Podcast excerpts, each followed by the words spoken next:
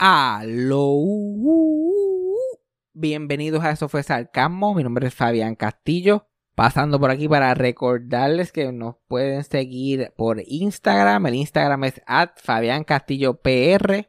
Y para cualquier cosa que nos, que nos quieran dejar saber, que quieran que hablamos en el podcast o pregunta, cualquier cosa así, nos pueden escribir en nuestro email. Eso fue sarcasmo at gmail.com. Porque lo que pasa es normalmente mucha gente me escribe por Instagram y después los mensajes en Instagram se me pierden y toda la cosa. So, cualquier cosita que nos quieran dejar saber, cualquier cosa que quieran que nosotros sepamos, que me quieran enviar a mí, que le quieran enviar a Cassandra, eso fue sarcasmo at gmail.com. Y recuerden que si les gusta este podcast, suscribirse, dejar un review y compartirlo con los amigos y con los enemigos también. Pero vamos con el episodio rápidamente. Play the thing.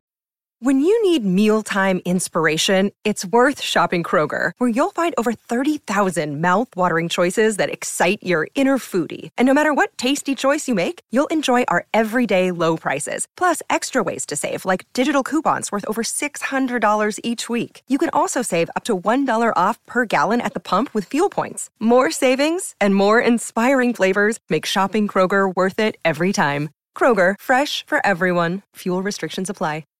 Eso fue sarcasmo con Fabián Castillo.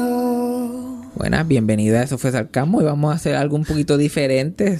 Si mi voz es que me, si, si sienten que me estoy comportando un poquito, pues que estoy al lado de do- mis primeros dos invitados. Qué Vamos. lindo. Relax, relax, no es para tanto. Vamos. Ya, ya están escuchando las voces, estoy seguro que ya conocen de quién estoy hablando. Like, A lo mejor, ¿sabes qué? A lo mejor te A lo mejor sorprendería que. a lo mejor les, les da conocido, pero no, no No sabe quiénes son. Sí, de- sí, de- sí, de- esa voz como que me esa suena. voz chillona. Esa voz es de como de anuncio. La otra es como una trompeta chillona. No sé de dónde es. Pues aquí estas dos voces pertenecen a dos a dos actores, uno dos de los actores más reconocidos de su generación, se puede decir. Su trabajo en teatro, cine, radio, televisión, lleva décadas por ahí, todo el mundo sabe quiénes son. Puedo, puedo empezar a nombrar cosas que han hecho, pero nos amaneceríamos aquí entre el cine. Sí, y es como sacar todo. No. Exacto, sí, es sí. como que si empiezo a hacer una introducción va a parecer más un homenaje póstumo. Ah, hasta ahí llegamos, todavía nos vamos. Y, no, y después de entonces salgo de aquí corriendo a hacerme un museo y no puedo, no puedo. Los museos ahora están de moda. Por eso lo digo. Sí, sí, sí, no, todo el mundo tiene no. museo, pues yo to- me voy a hacer Deja un que museo. otra persona lo haga por ti. Yo me encargaría. El Si yo- museo de Susi, Sí, porque sí, no quisiera el yo- nombre así como, ay, él no nos ha presentado. Shh. Sí, deja. Ay, este, su- la presentación, los nombres que voy a decir de proyectos que ellos han participado han co- son cosas que ya yo he hablado en el podcast, porque en mi podcast yo me enfoco en la cultura popular y me voy en estos viajes. Como que en el cine han habido proyectos como Los Cuentos de Abelardo, La, Gual- la Guagua Aérea, La Llamarada que me encantó. Es uno de los proyectos de los últimos cinco años que yo he. Qué quedado bien, qué bien. encantado.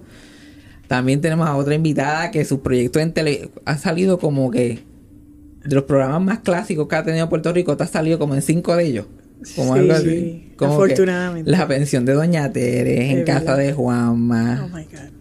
De noche con Sunshine y el condominio, Club Sunshine, recientemente la noche encima, like, de todo eso, de todo. Ya, Andrés, uh, de eso verdad, es- Una vez se le olvida y es verdad. Sí.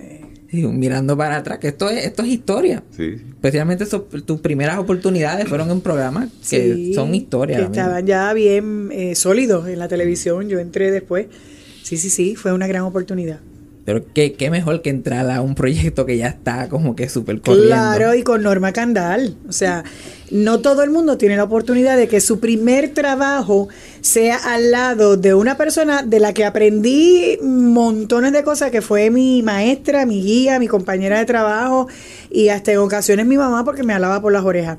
Así que eh, empezar de la mano de Norma Candal es una bendición y un privilegio que no todo el mundo tiene. Así mismo. Oye, y, y en eso lo tenemos en común, porque esa fue en televisión y en cine también. Norma Candal, quizás no con la frecuencia que tú la tenías semanalmente, pero mi primera película fue con Norma Candal, La que Guagua ella Aérea. estaba- Mira qué ella era demasiado. Pero cuénteme de Norma Candal, como que cómo ella era, porque cuando yo ya yo estoy cogiendo conciencia, ya Norma Candal estaba retirada de, Sí, de los escenarios. So, sí, yo no tengo... y, y falleció ya hace un tiempo. Este, Norma Candela es una de las mejores actrices que ha tenido este país. Este país ha dado grandes actores. Pero Norma tenía la, la- hacía comedia, ¿no? Pero también hacía drama. Y Sí. cuando hacía drama era muy intensa. Eh, era una actriz muy orgánica, muy disciplinada, Ay, muy sí. responsable, este, con un sentido del humor extraordinario. Mira, es que Era, era muy especial. Y, y yo, yo empecé cuando tenía 19 años, ya Norma, válgame, Norma tenía una carrera hecha, completa. Este, así que fue una gran escuela para mí. Pero ella nunca, lo que sí nunca fue eh, ni pretenciosa, ni arrogante, ni creída. Eh, era una mujer muy dada, por ejemplo, nosotros, que el programa era todo de jóvenes. Ella era nuestra maestra, ella vacilaba con nosotros, cuando nos tenía que apretar los tornillos nos apretaba, eh, nos Sí, enseñaba. eran, o eran- muchos estaban en la misma edad montón, y, y- todos. y, y son, Son un infierno. y- y mucho fue como que su primer trabajo en televisión como tal. Sí, ahí, eh, yo entré en, la- en- en el mismo grupo que entró Luisa de los Ríos, Raymond Arrieta eh, y yo. Ajá, exacto. Eh, y nosotros entre, tres entramos de cantazo y nosotros tres juntos damos por ¿Qué, diez. qué? Imagínate, O sea solo que- son- no, y tenía una paciencia. Bueno, ella era decana de la Universidad del Sagrado Corazón en ese entonces. Yo estudiaba en la universidad y por eso me alaba las orejas en un lado y en el otro. Y, y es curioso porque el- la pensión de Doña Tere quizás fue ese, ese programa que era el que todo el mundo veía, que se convirtió también en un éxito, pero la mayor parte del público la conocía siendo Petunia. Que sí. fue el personaje que pr- prácticamente la inmortalizó, porque era la que andaba siempre con la cartera Era para una, arriba. una empleada doméstica, porque si digo otra cosa, Sí, sí. Altagracia se enoja. ¿Qué, qué? Este, que andaba siempre con una cartera debajo de la axila. Y entonces, por eso es que yo, tú eres muy joven, ¿verdad? Ustedes son Mm. bien jóvenes. Pero si han oído a alguien que nos escucha de los jóvenes, el refrán que a tu mamá o tu abuelita dice: Mira esta con la cartera como petunia. Como Petunia. porque Petunia siempre tenía la cartera aquí debajo de, de la ¿Y te axila. acuerdas de esa trenza era, que era la que sí. tenía, que la flor? Era bien Sí, que eso es folclórica. como un, un género aparte en la televisión puertorriqueña, las empleadas domésticas. Sí. En la- durante las generaciones siempre ha habido como que una. Bueno, Sí. que, que después también Belda González eh, con la, criada. La criada malcriada. La criada malcriada. Pero era. Azucena que se llamaba. ¿no? Azucena, exacto, Ajá. Azucena. sí. Oye, yo te felicito, tú eres un, un chamaco joven y tú estás tan empapado de todo lo que es la cultura puertorriqueña. para que tú veas, de Y los yo te felicito por felicito, yo te felicito Me- y me felicita las dos cosas. porque eso no sucede mucho. Sucede, hay personas como tú que son la excepción, pero te felicito porque es importante, sobre todo personas que trabajan en el medio, como tú que llevas tantos años, estén empapados de lo que hubo antes y de lo que de los que abrieron puertas y de los que sentaron bases, porque hay que rendirle homenaje a esas personas. Y hay que sobre todo, sí, honrarlo y sobre todo las mujeres. Eh, no, no, no, no soy la más feminista del mundo, pero sí eh, defiendo el derecho de la mujer. Y en este campo las mujeres han tenido que abrir muchas puertas. Y hubo muchas mujeres antes que tuvieron que pelear mucho para lograr un sitial. Y todavía hoy día hay, en este campo no, en muchos otros, hay mujeres que haciendo lo mismo ganan menos, etcétera, etcétera. Así que siempre hay que honrar a la gente que estuvo antes, Sí, en donde claro. quiera que Yo, estés. como estoy, estoy fascinado con esta industria porque uno va viendo lo difícil que es como que estar en esta industria y entonces ahí que tú empiezas a ver a tus héroes o gente del pasado y dices, oh, ellos pasaron por esto mismo también y te pones a buscar información y es como que, wow, esto ha sido un desastre siempre. Y sabes que ahora eh, ya hemos tenido la oportunidad de, de seguir escuchando y, y encontrarnos con el podcast, que es un instrumento extraordinario, porque en, en otras circunstancias ustedes tendrían que esperar que una emisora los llamara eh, a buscar un espacio. A ustedes lo están creando porque es lo que les apasiona. Y saber que siguen sosteniéndose en su pasión, haciendo un proyecto de pura autogestión, que es lo que nosotros también estamos haciendo ahora. Sí. Ustedes se tienen que chavar más que Sí. nosotros, porque había, cuando nosotros estábamos había más oportunidades, ahora no las hay. Y ustedes tienen que crear sus oportunidades. yo estoy en el pensamiento, como que tratando de pensar positivo, que, el, que los que de verdad están pasando el trabajo son los medios tradicionales Eh, y no sí. nosotros. ¿Qué, qué? Porque nosotros estamos llegando a un público y la gente cada vez está como que mirando más para lo digital y dice, oh, aquí Sí, hay señor. Todo tipo de contenido. Y tú vas a la televisión y, oh, ok, Aquí hay lo mismo de hace 60 años. estamos, Ajá, sí, estamos sí. en el 86. Ajá. Sí, Sí. pero vol- más atrás. Vol- vol- quiero volver a, a Norma Candal por un momento porque la, la encuentro ya eh, súper interesante. Como que ya tú no ves, especialmente los programas que están en televisión hoy día, tú no ves una disciplina extrema en los actores y en lo que se está trabajando. Porque pues piensan, ah, esto lo están viendo dos o tres personas, que ya ellos están acostumbrados, bla, bla. Y la pensión de Doña Tere no era como que Shakespeare. Pero me imagino que ella tenía esa disciplina para el programa semanal, muchos ensayos con, con, con jóvenes, que lo que, que muchos actores odian trabajar con jóvenes o animales, como que ese es un refrán conocido. Sí, niños, jóvenes ni animales. Sí. Pero sí, ella, por eso te digo ahorita que tenía una apertura muy grande hacia la juventud. Bueno, era decana de la universidad, o sea que ella estaba bien envuelta y comprometida con lo que era la parte como educadora eh, para jóvenes, ¿verdad? Y en ese sentido, Norma fue una escuela para nosotros. Había una disciplina, o sea, no había ni que imponerla. Tú trabajar con Norma, o sea, tú ver cómo ella funciona dentro de su disciplina, te obligaba a ti a estar, obviamente a ese nivel jamás íbamos a estar, pero estar cerca de ese nivel en términos de responsabilidad y disciplina, de trayectoria ni carrera ni, ni, ni talento jamás. Pero eh, sí nos obligaba, nosotros nos sentíamos comprometidos porque, eh, tú sabes, decía, mira, ella llega aquí, yo veo cómo ella tasajaba esos libretos, este, ella me enseñó a enumerar las líneas. No porque hay, no, me dice, esto no se trata de cua- quién tiene más líneas. Ese no es el punto.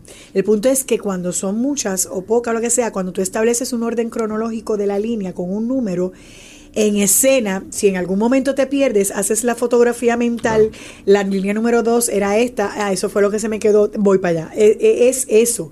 No es porque yo veía que ponía uno, dos, tres. Claro, ella era la más que hablaba. Al final del libreto eran 67 líneas de ella. Y yo tenía 13. Pero yo decía, ¿y por qué ella las cuenta? Sí, qué pero- horror. pero. Decía, y yo decía, qué pero que grande. esta nena quiere saber cuánto habla. Ay, Dios, tan chusi. Pero la realidad es que cuando le pregunté, yo le pregunté, le digo, Norma, pero ¿y los numeritos en las líneas? Ah, porque esa es otra. Yo le decía, Doña Norma. Ella me quitó el Doña. Me dijo, a mí nadie me dice Doña. Y yo, pero es que a mí en mi casa me enseñaron así, no puedo hacer otra cosa, Doña Norma. No, si tú quieres irme Norma, sin el Doña, trátame de usted, pero Norma. Pues era Norma, usted. Pues entonces le pregunté a Norma, usted los números. El orden, el orden en la mente. Cuando tú tengas mi edad, te vas a acordar de mí. y yo, ok, ok. Y lo hago y funciona. Sí, sí, son las técnicas. Es, son muchas, muchos de esos primeros actores no tuvieron eh, quizás eh, la fortuna de estudiar como lo hicimos nosotros en algún departamento de drama o en alguna escuela, así que se fueron formando sobre la marcha. O sea, una Lucy Boscana, eh, ella no fue a la universidad a estudiar, o sea, tiene estudios, pero no fue, no, no fue estudiante del departamento de drama. Sin embargo, el hacer el día a día, Chavito Marrero igual, aunque Es la estudió en la universidad, pero fueron creando su libro de actuación. Y si tú eras abusado, pues te aprovechabas de ese maestro que es el que tiene la tabla, es el que tiene la experiencia. Y no había ningún guion como que para hacer televisión semanal, hacer comedia, como que todo eso se fue haciendo en la marcha. Y creo que, que se como que de- dejaron a esta gente que empezaron la televisión crear su propio formato. Yo creo que lo que se perdió en como que a mitad de camino fue dejar que la gente siguiera cre- recreando el formato. Como que ya lo, lo crearon, no hay que dejarlo. Tiene que hacer una versión nueva de esto. Pero se quedó estancada, nuestra Sí, sí, televisión está estancada. Eh, y es una pena, porque talento hay. O sea, aquí hay escritores, eh, libretistas, actores, equipo técnico, directores, aquí hay. Lo que pasa es que no hay los presupuestos. Esto es, un- esto es bien complejo. Es complejo. No hay los presupuestos, los canales no son canales puertorriqueños, todos los dueños son extranjeros, eh, que lo que quieren es hacer dinero, por lo tanto compran más una lata que le saca más chavo, y la producción local le dan esto de presupuesto. Entonces, con esto de chipitín de presupuesto, como tú haces un programa digno, tú sabes, hecho, es bien difícil. salen, bien salen yo- porque realmente cuando tú comparas, por ejemplo, eh, para mí la columna vertebral, y usted lo sabe, es el libreto, así que tú tienes que darle a, a- ese escritor, tienes que darle la mayor cantidad de presupuesto mm, o escritores que puedan ir desarrollando personajes junto con los actores. Pero ahora realmente cualquiera escribe, hace dos o tres líneas, dos, punch, dos o tres punchlines y, eh, improvisa. Que improvisar no es malo, por- pero hay que trabajar también la improvisación. O sea, que tampoco es como que invéntate algo. Eh, la improvisación se trabaja Sí, y se estudia. Tiene y se- unas reglas también. Claro. Claro, si no se vuelve una locura. Mi, mi, yo, yo como que yo he hecho paz con, con, con el sentido de que no hay, no hay presupuesto para la televisión por, por estas razones que tú dices, pero estoy como que estancado en pensar, ok, si no hay presupuesto y esto es todo lo que podemos hacer, ¿por qué por lo menos no nos dejan hacer lo que queremos hacer? como que si van a, te- a tener un programa y el presupuesto es tanto, pongan a alguien y díganle como, como estábamos hablando fuera de la, estaba hablando con Geraldo del el, de, el programa de Silverio en el, en el canal, en el canal del gobierno. Que ese Que programa nos era. votaron, de verdad que yo todavía eso no lo he podido superar. que eso es- Sí, sí, sí, sí. De verdad, oye, pero tú sabes que, ¡Ay, supéralo! Abriéndole la llaga ahí. que fuimos los únicos que nos votaron. Los Mira, a mí me han votado de todos lados. ¿Qué te pasa? De todos lados, en serio. Tú, te- tú- tú tú has no, renunciado tú no también. eres, tú no eres un- También. tú no eres un profesional en este país hasta que te han votado todos los canales principales. Ay, gracias, qué bello, te amo. Este, pero este programa era únicamente Silverio, como que fue creado y no hay- yo, y yo sé que no había presupuesto. Mm, bah, que si no había. No, entonces No, el empezaron a canal de sacar. gobierno es menos ¿Qué, presupuesto. qué? No, y Exacto, entonces la- empezaron a sacar. Yo una vez tuve la oportunidad de ver en la universidad una charla con la productora del, del programa. Ah, con Jessica. Sí, y ella explicó el presupuesto y yo, yo, no, yo por poco me desmayo. Ridículo. Sí, sí. Yo como Mira, que, yo hice unos ¿Ustedes están pilotos. pagando por el show? Prácticamente. Prácticamente. Prácticamente. Yo hice unos pilotos, programas pilotos, y yo los presenté en todos los canales. Cuando a mí me empezaron a decir, sí, está bien, tenemos tanto de presupuesto, y dije, eso no da ni para poner un sofá decente en la escenografía. O sea, ¿qué voy a hacer yo? ¿Pagar por salir en televisión? No, hombre, no. Sí, no es una Es, di- cosa. es difícil, es duro, es duro. Pero deberían dar la autonomía al creador a crear su propio espacio. Haya presupuesto o no. No, pero hay, hay también unos egos y es difícil porque cuando encuentran que alguien tiene esa apertura, lo, eh, le dan de codo. Lo que Mira, pasa aquí- es que también entra lo del rating, que Claro. esto es... esto- aquí es que vino primero el huevo o la gallina. Eh, se dejan llevar por unos ratings porque eso es el gusto del público, pero si al público tú no le das alternativas diferentes, Eso refrescantes, eh, consonas con los tiempos, pues se van a quedar en lo Pero- mismo y eso les va a gustar. Mira, Pero a este punto los ratings que ellos tienen no es nada para estar muy orgulloso absolutamente. tampoco. Como que Mira, y Pero algo. de eso no, es, se no es- nutre. no es, no es excusa, como que deberían, si yo fuera presidente de un canal, yo estaría preocupado con los números. Es como que hay que hacer algo Claro. drástico o esto va a seguir en decadencia. Y no solo eso, a mí me ha sorprendido muchísimo eh, la cantidad de programas de chisme. O sea, antes era un segmento en un programa y tú le dedicabas Cada 10 canal tiene uno y esta tiene- isla es así de chiquita. y de chismes y tú dices, pero ¿en serio?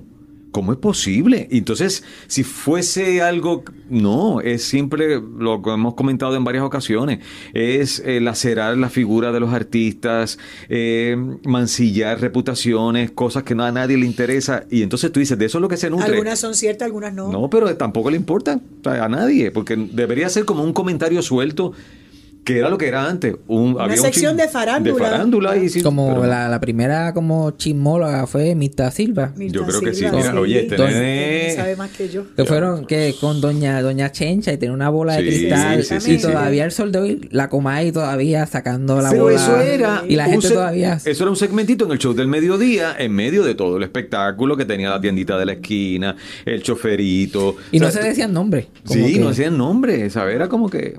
Pero y no. ella hizo más un personaje Claro. este, humorístico de eso. Como quiera daba chisme, hello. Sí, sí, Pero sí. era un personaje, tú sabes. Bueno, Échate tenemos la muñeca esta también, Échate que es para acá, que te ten- Ay, es fabulosa Milta Silva. Pero ahora Ay, va. que tú decías la muñeca yo. No, ¿qué? Mi- mi- Este, pero ¿y cómo, cómo, Mm. cómo surgió esto? Porque ahora tienen el podcast, ustedes fueron pareja radial por muchos años, ahora están en el mundo de los podcasts, más o menos con el mismo formato. ¿Cómo, cómo llegó esta idea? Pero explica, eh, eh, Gerardo Ortiz, mi compañero, explica. Ah, para que sepan, yo soy su setback por si están confundidos. Porque dicen, está loca hablando ahí. y yo, Gerardo Ortiz. Bueno, mira, este. Bueno, pero eh, el- esto es lo bueno de los podcasts. Ellos cliquearon donde decía el nombre de ustedes. Ah, ellos- ok, ven, A ver, está, pero ven, como yo no sé de podcast y tú sí. Mira. ¡Ay! ¡Ay! Te destruyo ay, el está, el estudio, mío. espérate. Qué bueno que no lo están viendo. Ay, Jesús, Dios se acabo de tragar el micrófono. Ay, Dios de la vida. Mira, este, después que nosotros nos votaron, porque... eh, ¿A ti no te votaron? A mí me votaron. Cuando te votaron sabían que yo no iba a durar mucho. Es la cuestión, de, eh, porque si me votaban a mí, me tenían que pagar una purrucha. Y obligaron a que Ah, yo me porque fuera. él era la voz de la estación. Yo era empleado de Tenía la un emisora. contrato. Entonces, Sucede estaba por servicios profesionales. Así que a Sucede le podían dar una pata cuando quisieran. Y le, le dieron la pata y sabían que eh, habíamos creado un bonding tan brutal porque ese era el éxito del programa, la química de nosotros, punto, no había otra cosa. Y salíamos de malas, pero al otro día, no como otros parejas radiales que salían de malas y se iban a renunciar porque no aguantaban más eh, fulanita. Nosotros seguíamos como si no hubiese pasado nada, ¿entiendes? Así que y, indi- indirectamente me obligaron a renunciar y efectivamente así ocurrió. Suced la votan en, en enero y yo en marzo ya me había ido. Así que pues me fui. Me quedé haciendo algunas funciones, pero ya dentro del programa lo que habían ellos eh, creado eh, no, no era que no hubiese, no, no era que no funcionara, es que no era lo mismo. Así que yo me sentía incómodo. Y como estaban pasando algunas cosas a nivel familiar, de enfermedades, etcétera, yo dije, mira, yo no estoy con cabeza para crear una. Y me fui. Honestamente, yo no sé si tú, yo te pregunto ahora, en algún momento sucedí yo, yo por lo menos pensaba, yo, qué chévere, estamos libres, somos agentes libres. ¿Alguien nos va a llamar? 11 años y nadie nos llama. Le dimos break a las emisoras. Si el podcast es un palo ahora, fúñanse, nos van a tener que pagar no, un billete. no nos llamaron, pero es porque yo pienso que estábamos muy. Digo, no nos llamaron porque no les dio la gana y no- a lo mejor no les gustamos. Uno no es un billete de también, 100 para gustarle a todo el mundo. Pero también cuando tú te identificas mucho con una estación. Cuando te llam- las estaciones tienen esta mentalidad, igual que la- la- los estudios de televisión, si está muy identificado, si yo llevo 20 años en Telemundo, pues guapa, le cuesta llamarme después porque como ya yo soy Telemundo, ¿entiendes? Pues en est- en este- llevamos tantos años en Sistema 102 Y y siendo trademark. la cara de la emisora eh, heavy, que llamarnos a otra es como, no, ya ellos son sin estrés, la gente los identifica con Sistema 102, sin estrés, no, no los quiero. Y lo más que hicimos fue, yo en mi caso, eh, sustituir. Así que cada vez que había eh, un host eh, de vacaciones, me llamaban a mí. Porque sabían que dominaba el asunto. Nunca Y- lo consideraran para dejarlo en el programa. Él era como el sustituto No, oficial. no, sustituto es una palabra fina. Yo era el taparroto. Yo era un taparroto. tú eras el banco, tú eras el banco de todas yo decía, Exactamente. llegaba y todo el mundo El "Ay, qué colibrí lindo". de la novela. Ya, Andrea, qué brutal. Pero a Suced la llamaron, Suced tuvo una oferta. Suced estuvo en radio después de, de algunos En el- años. en el circo, ¿verdad? En el circo, sí, tuve sí. tres años Y yo decía, ahora es que me van a llamar con Susi porque no va a pegar con el Ay, sí, y claro que Funky. no, porque el Gangster y Funky van a renunciar para después No, no, pero que quizás decía, oye, aquí hace falta algo. Suced no pega con el Gangster, no pega con Funky. Pero si eso Vamos. lo producen ellos, lo hacen todo sé, ellos. pero a lo ellos, no mejor- tienen- ellos no se van a quedar sin trabajo para llamarte. Yo lo sé, pero quizás me hubiesen llamado uno o dos días, pero No, nada, nene, no, tampoco. no. O nada. sea, él quería que Punto. alguien te escuchara en el circo y Y dijera. dijera, "Hace falta like, Gerardo". ella era buena con Gerardo. Es lo que él Pero quería. la condena que- es buena con todo el mundo. La condena, igual que yo, yo era bueno con todo el mundo, pero no para estar fijo.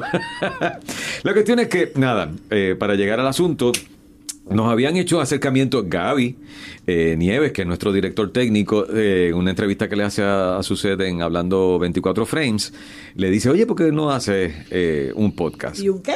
Y ya, va. Y ya Gaby también me lo había dicho a mí porque Gaby había sido, eh, es el técnico de muchas de las obras eh, de, de teatro. Él hace los- los- las promociones, los videos y en De Generación 80 él hacía todos los videos de, de interacción con la obra. Y me lo había comentado, pero era como que, ah, un podcast, era como que muy complicado. Nada, le dimos pichón.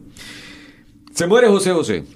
Me acuerdo yo de unas fotos que Suced se había tomado, nos habíamos tomado en, un programa que hicimos en Plaza Las Américas cuando estábamos en Cine Estrés, un especial. Y José José era uno de los invitados. Pues todo el mundo sacando fotos con José José, ay, la voz, eh, ya lo pasado, pasado, y lo conocí, qué sé yo. Y pues Suced para que lo hagas también. Pero Suced lo pone en su fanpage de Facebook. Y escribe un hashtag, mi mejor, una de mis mejores experiencias laborales, sin estrés. Y qué sé yo y pues eh, le da el cariñito a José José.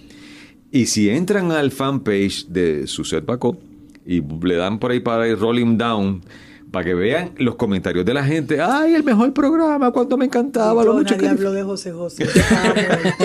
Pues si se acaba de morir. Pero él no le iba a escuchar. Mejor que te, que Nadie te- le hacía que caso. te den crédito a ti, que no Nadie lo le hacía. Ay, me encanta el humor. Nadie le hacía caso a José José y, y nada, pues yo dije... nadie, le, nadie le hacía caso cuando estaba vivo tampoco, bendita. En los 80 sí, ya en esta época no, La es que ya había cuestión- perdido la voz. Eh, la cuestión es que entonces esa misma foto yo se las envío a nuestra primera productora en ese caso, que es Sandra López, que también está produciendo eh, el, el podcast. Y entonces, pues, en conversaciones, oye, que eh, sería chévere regresar en un podcast, qué sé yo qué. Mira, si nos lo han dicho. Llamo a Suced, le pregunto, me dice, sí, es verdad, Gaby me dijo, pero yo no sé, por qué esto, lo otro. Yo dije, déjame ver, déjame llamar a Gaby. Si Gaby dice que sí, pues le zumbamos, a ver qué pasa. Llamo a Gaby, mira Gaby, este, nada, aquí preguntando. que no hay chavo. ¿Tú crees que se puede hacer? dice, ¿cuándo empezamos? Sea, él no me dijo nada más. Cuando empezamos, acaben y hagan el dichoso podcast que ustedes... Así que nos reunimos y empezamos a cuadrar cosas y ya estamos aquí, ya tenemos no sé cuántos programas a... Es verdad a- que yo no sé nada de esto, pero... Y está- estabas diciendo como que si el podcast es un palo. Yo estaba hablando con Gaby como que antes de ustedes llegaran, el podcast es un palo ya. Dos episodios y un simulacro. Ajá. Y los números son... Yo no sé nada de eso. Mira, yo, yo, bueno, ahí estaba peleando, tú me oíste peleando con Gaby. Le dije, yo ya he bajado tres aplicaciones de podcast y no lo puedo oír. Porque esto para mí es, yo soy tecno, tecno impedida. Este, Bastante. pero bien duro, oye, bien Bastante. duro. Yo creo que es como una broma pesada que me hace el universo, porque no puede ser que todo el mundo se le haga tan fácil y yo hago las cosas y todo se tranca. Mis sobrinas es que al principio se reían, ya no quieren bregar conmigo. Mira, el celular la llamo, fulana, Kiara, Keishla, este, mira, ayúdame aquí, ¿qué, qué hiciste ahora? Y dije, si yo supiera lo que hice, algo, le di a algo y tranqué esto, ¿Sabes y qué? así, en la computadora en casa. ¿Qué hiciste? Voy para allá cuando salga a la universidad. Ellas me aborrecen. Tus sobrinas se creen que te- a ti te gusta, como que ya tener que llamarle y decir, mira, ¿Qué, no qué? sé nada de lo que estoy Te voy a dar haciendo. el teléfono a ella para que le explique esa Tú sabes que Evelyn, eh, también mi esposa, es igual. Entonces me dice, pero tú, porque yo le digo, mira, haces esto y yo le pongo el dedo, o sea, yo hago con el dedo lo que tiene que hacer en su celular. Ella dice, no, no, no, no, metas el dedo tú, me tienes que decir, porque si no, ¿qué, qué como esto es tan rápido, baja la aplicación, la sube, le das aquí, le das allá, se desesperan, pero pues nada, son situaciones que... Pero, eso, que bregar es- pero con eso eso. son, por lo menos yo soy un bruto tecnológico. eh, ¿Cómo va a ser? Confesado. Sí, tengo ¿Sí? un podcast y no, no sé nada. Si yo no tuviera este que está aquí y que- este es el todo lo técnico, Freddy Alonso, que es mi, mi productor. Ajá. Mi productor sin paga también como Gaby. Ay, ay, ay. Y, este, y, y Yajaira, Yajaira del Mal, que también ella está conmigo de co-host en el podcast regularmente. Yo no, yo no puedo ni prender una computadora. Diantre, Yo pero eso es bien raro. Yo te para, entiendo fíjate, tú tanto. eres como... Fíjate, un- pero en ti es raro porque Yo tú eres soy, yo joven. soy un viejo de... Yo soy una vieja de 75 años. Ay, qué bello. Porque Ah, tengo la voz y estoy hablando aquí Norma Candal, como que yo tengo ese... Por eso, es una cosa eh, curiosa porque Pero fíjate, mucho. no te clasificas como un vie- una vieja de 75 años, sino como un joven con un bagaje cultural bastante amplio y preocupado por conocer y reconocer a las personas que lo antecedieron. Y que, y, y que sabes también reconocer que a diferencia de nosotros, que quizás si queríamos saber algo teníamos que ir a una biblioteca, buscar en un archivo, buscar el, el libro que alguien se robó o que le arrancó las páginas para saber la información, real, literalmente al toque de un dedo o decírselo a Alexa, búscame quién fue Norma Candal, ella te va a dar Pero toda la información la- que sale de Norma Candal. lamentablemente en que tú buscas yo porque yo también sé mucho de la cultura de Estados Unidos y tú puedes buscar like, como que detalle tras detalle Claro. tras detalle Ahí conseguir algo en Norma Candal, tú puedes conseguir una biografía bastante... Sí. Pero no tienes ninguna idea de quién era ella, ella era como persona. Por eso le, le pregunto a Sucé, porque muchos de estos artistas yo estoy como, ¿cómo eran ellos? Como que cuáles eran sus... Mira, aquí Y con una carrera longeva, porque Norma estuvo trabajando casi 50 o 60 Mira, años. yo no sé si tuviste, eh, tuviste la oportunidad de ver su última obra de teatro, la que hizo con Ernestito, Sí, Besos en la frente. claro, yo lloré y todo. Que eso es una... ¿Cuál- cuál- cómo se llama? Besos en la frente. Una obra de teatro preciosa. Preciosa. Y fue, parece que escrita para ella. Y fue, mira, se me paran los pelos, pues fue, fue como su despedida. O sea, y que un actor tenga la oportunidad de despedirse con una obra tan, Tan buena. exquisita y, como y esa. digna de su trayectoria. Absolutamente, Sí. porque combinaba el drama y la comedia de una forma. Estaba Cordelia, estaba Ernestito que hacía, ay, no, no, una Sí, belleza ella, de es obra. que Mira, ella era muy especial, era una, una mujer muy talentosa en ambos géneros. Yo pienso que un actor debe saber eh, poder desarrollarse en todos los géneros. Eh, lo que pasa es que a uno se les da más la comedia y a otros se les da más el drama, pero uno debería como actor poder desarrollarse y poder mm, manejarse dentro de todos los géneros. Que te guste uno más que el Claro. otro, que te encasillen en uno más que el otro, como a mí que me has encasillado en la comedia, pues eso pasa, pero yo hago drama también y, Y me encanta. muy buena, o sea, Sí. esta mujer es Y lo- de... los, los mejores actores como que de este país se mueven en la comedia en el drama con una facilidad Sí. Sí. que eso no es muy común en este no sé y si que hacer lo- comedia es más difícil. ¿Qué? Hacer hacer reír es mucho más difícil que hacer llorar. Hello. Especial- especialmente como está este país. como que va a ser. La gente se cree que hacer llorar a alguien es más difícil que No. hacerlo reír. No, no. Pero lo único que tú tienes que hacer para hacer a alguien llorar es recordarle que se va a morir algún día.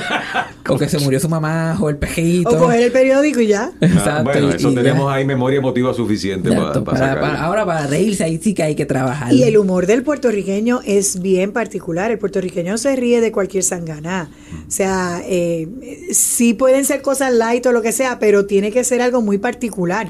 Porque yo veo comedia de otros países y hay alguna que me, que me causa gracia, pero hay otras que me quedo como... Entonces, ¿qué pasa? También como eh, de un tiempo a parte, la comedia es lo más que se lleva a, escena, ¿verdad? Desafortunadamente, yo que me, eduqué en el teatro clásico, eh, resiento mucho que no se haga más clásico, pero realmente lo hacemos y la gente no va.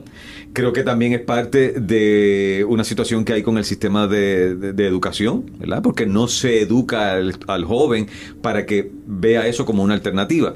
Así que eh, cuando existe tanta comedia, te compromete, cuando te toca hacer comedia de nuevo, eh, ser más selectivo en los textos que utilizas, en las improvisaciones que haces, porque tienes que ser más exigente, no puedes tirar cualquier chiste ahí que ya todo el mundo sabe. Y si lo vas a hacer, tienes que ver cómo le das el twist para que entonces eh, lo hagas novedoso y lo hagas di- distinto. Sí, yo, yo pienso que también el, el hecho que hay tantas comedias y que se vendan, porque a la gente le encanta ir a ver las comedias, también tiene que ver con el crisis, con la crisis del país, como que la es gente difícil necesita- ir a ver un drama con, Sí, sí. con todo lo que está Totalmente de sucediendo. acuerdo, la gente necesita un respiro, necesita como un breakcito, ir a entretenerse, a reírse una o dos horas allí para después volver a lo que sea, pero Claro. ese, ese espacio es importante. Y me- en términos de salud mental es necesario. Sí, Y, absolutamente. y también como no, ya no en la, en la televisión ha ido perdiendo un poquito su, su, su relevancia. La gente va a ir al teatro a ver a sus artistas y a sus, y sus comediantes, sus actores. Tienen que ir directamente a donde ellos. Y eso Sí. crea también Lo hemos hablado, a mí me sorprende que las salas, eh, digo, salvo rarísimas excepciones, pero uh, están llenas. La gente está buscando, siempre apoya el, el- el trabajo de- del actor aquí, sin tener esa plataforma que había en la década de los 80, donde se hacía tanta novela. Pues entonces era como, eh, está la novela todos los días y los productores aprovechaban los actores que participaban en esa novela y creaban obras de teatro. Entonces lo veías en, en la, La televisión novela. todos los días y después el fin de semana. Y habían temporadas de cinco y seis meses con la obra porque era ver al actor en, en su faceta como en su personaje de la novela y después en otra obra. Y era chévere. Así que nos apoyábamos. Pero ante la salida de las novelas, pues eh, se tuvo que rescatar el género sin nada que lo apoyaran y ahora pues con las redes que tenemos la oportunidad de hacer ¿verdad? Este. ¿Alguno de ustedes llegó a hacer novelas en, en esa época? yo hice bolito Eh, nunca hice un Colibrí. Colibrí, colibrí pero pero no pero hice unos bolitos buena gente sabes tampoco Y, y Colibrí, ¿qué tú te crees que hizo? Bueno, Unos hecho, tan buena gente que estuvo en todas las novelas. Hizo más que todo y ganó más que todo el mundo porque estaba en todos los capítulos. Ajá. Porque siempre había que llevar una bandeja con agua a la protagonista. ¿Y quién la llevaba? Colibrí. Colibrí. es verdad. Es verdad. Oye, ahorita estamos- Yo, yo no hice telenovela porque es que no me sentía cómoda en ese género. Pero- Era pero- tan pero- te melodramático que no Pero te hicieron Pero te acercamiento. llamaron. No, porque yo estaba en la pensión, Ah, en la parte de comedia en Telemundo, las novelas eran en Telemundo, pero estaba tan definida y tan encasillada en comedia que no me... Hice uno que otro capítulo, no, no me... No, no, Ay, no, a mí era- yo hubiese querido, sentía. pero yo, yo decía, obviamente que en el momento que lo hice, yo era un chamaquito que estaba en el departamento de drama y llegué a hacer unas caracterizaciones porque eso era lo que yo hacía. Eh, como si fuera un actor de de cincuenta y pico de años y lo que tenía eran 20, 21. Eh, eh, yo hice papá de Rogelio Guerra. Papá de ¿Cómo Rogelio. Me hicieron un maquillaje. Al- yo tenía, yo no había cumplido 22 años. No te maquillaron, di la verdad. No. Solamente el bigote. El, el bigote. Ah, no, no le debo. Pero ¿qué pasa? Ah, Vale, tú no tienes vale. una ventaja. Exacto. Tú te ves igual desde los No, no, pero- 19 años. Sí. Entonces, a esa edad, como él se veía mayor, esa es la realidad, te veías un poco mayor a tu edad, le daban los personajes de peso. Pero ¿qué pasó? El tiempo pasó, él se quedó igual, porque entonces le ganaron, los, eh, los años vinieron y se los ganó, pero está igual. Se ve igual, quizás canoso, ahora más canoso y menos pelo. Pero entonces todos nosotros envejecimos, o sea que él se quedó igual Se quedó y igual. nosotros nos pusimos y- viejos. a los 22 años, está haciendo como que papeles como de character actor Sí, ya. o el sí, sí. papá de Rogelio exacto. Guerra, El que podía ser tu abuelo. Así mismo, eh, que en ese momento, entonces era un chamaquito. y Yo hice King Lear cuando tenía 23 años, que era un viejo de 80 y pico. Tú, O sea, tú digo, con por el, eso te tú digo con que el ese- maquillaje para verte más viejo y Rogelio con el maquillaje para para verse verse más joven. Exactamente. ¿Verdad? Este, y yo decía, bueno, pues ahora estoy caracterizando, pero si esto sigue así en pocos años, yo puedo hacer como Rogelio Guerra, porque yo me hallaba galancito. No, me hallaba, pero, pero pues esas son las cosas. Pero pues Sí, nada. pero no. Evelyn vino y te dio un reality check, su esposa, que es una santa de Dios.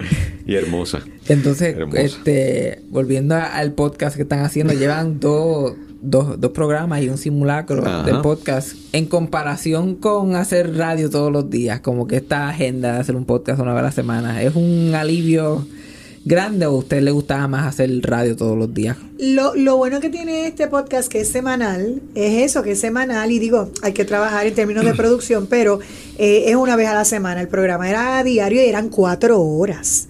O sea, eran cuatro horas todos los días. Llegaba un punto en que uno decía, ¿de qué más voy a hablar? Pero siempre había de qué hablar, los temas, nos ponían los libretos, habían temas que funcionaban, habían temas que no funcionaban, y nosotros no nos los vacilábamos al aire y decíamos, mira, esto se está muriendo, huele, huele la peste, Su- su- está el pescado. decía, el pescado está El bombado. pescado Vamos está en la si orilla así podemos". aleteando, hay que salir de esto ya. Pero ustedes, había música en el show, Sí, Pero música. habían comerciales, habían pausas, había música. Entonces eso era un break para nosotros en las cuatro horas. Eh, que Eh, teníamos que buscar desesperados. En, en- bueno, ya los últimos años que empezó el internet, pues teníamos la computadora y en lo que subía la señal, pi, la señal, no había un, un, este, iPhone que tú pudieras buscar un tema para resolver. Así que era buscar en periódicos viejos algo que hubiésemos marcado, que mira esto, cuando falte algo, pues podemos hablar de esto. Ahora, también con la llegada de las redes sociales, los temas la gente los tiene todavía más a la mano. Así que si encontramos uno que nos guste, tenemos que ver, esto ya, la gente lo vio o ya lo leyó, quizás no. Pero entonces ver cómo le damos un, nuestro taste, nuestro Ajá, saborcito. La gente quiere para saber su, su opinión. Exacto. su- Eh, y ahora que es estamos recién- adaptarnos los sí, temas, adaptar adaptarnos. los temas a nuestro estilo. A nuestro Como estilo. tú haces con los tu, con tu estilo, así. Y eh, la integración de los personajes que en un momento también de desesperación y vamos a tener que añadir personajes ah, para, para liberarnos un poco de hablar y que la gente se jalte de nosotros porque también... En el programa. En el y, programa. y integramos los personajes. Y entonces pues también los vamos a integrar aquí eh, como pues, un, un cantito de ahí, Me- de, un chipito eh, de sal para que... Escuchando el podcast que by the way se llama Es lo que es con Gerardo y Suset y está disponible en todas las plataformas de, de, de audio de podcast. No, olvídese de lo que dijo Susi, de que no lo encontraba, lo van a encontrar. Lo van a encontrar, eso Sí, es sí. ella, amor. Mira, yo, sí, yo digo, mira, cuando un formato como este es tan exitoso en todo el mundo y no son solo los ¿Qué te millennials. pasa? Y no son solo los millennials. ¿Qué te pasa, Daddy? Aterriza, ¿qué vas a hacer? ¿Un museo de ti? Por favor. No, si alguien no lo hace. En Ucrania, te estamos yendo en Ucrania. Un saludo a los ucranenses.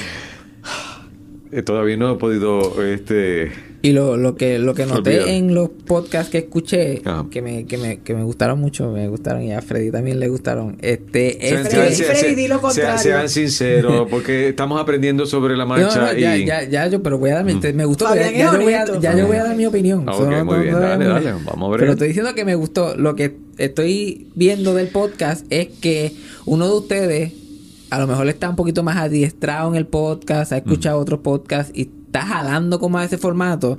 Y hay otro de ustedes que está un poquito más como que jalando para el otro lado. Y eso yo lo encuentro súper interesante porque me da risa escucharlo en el podcast.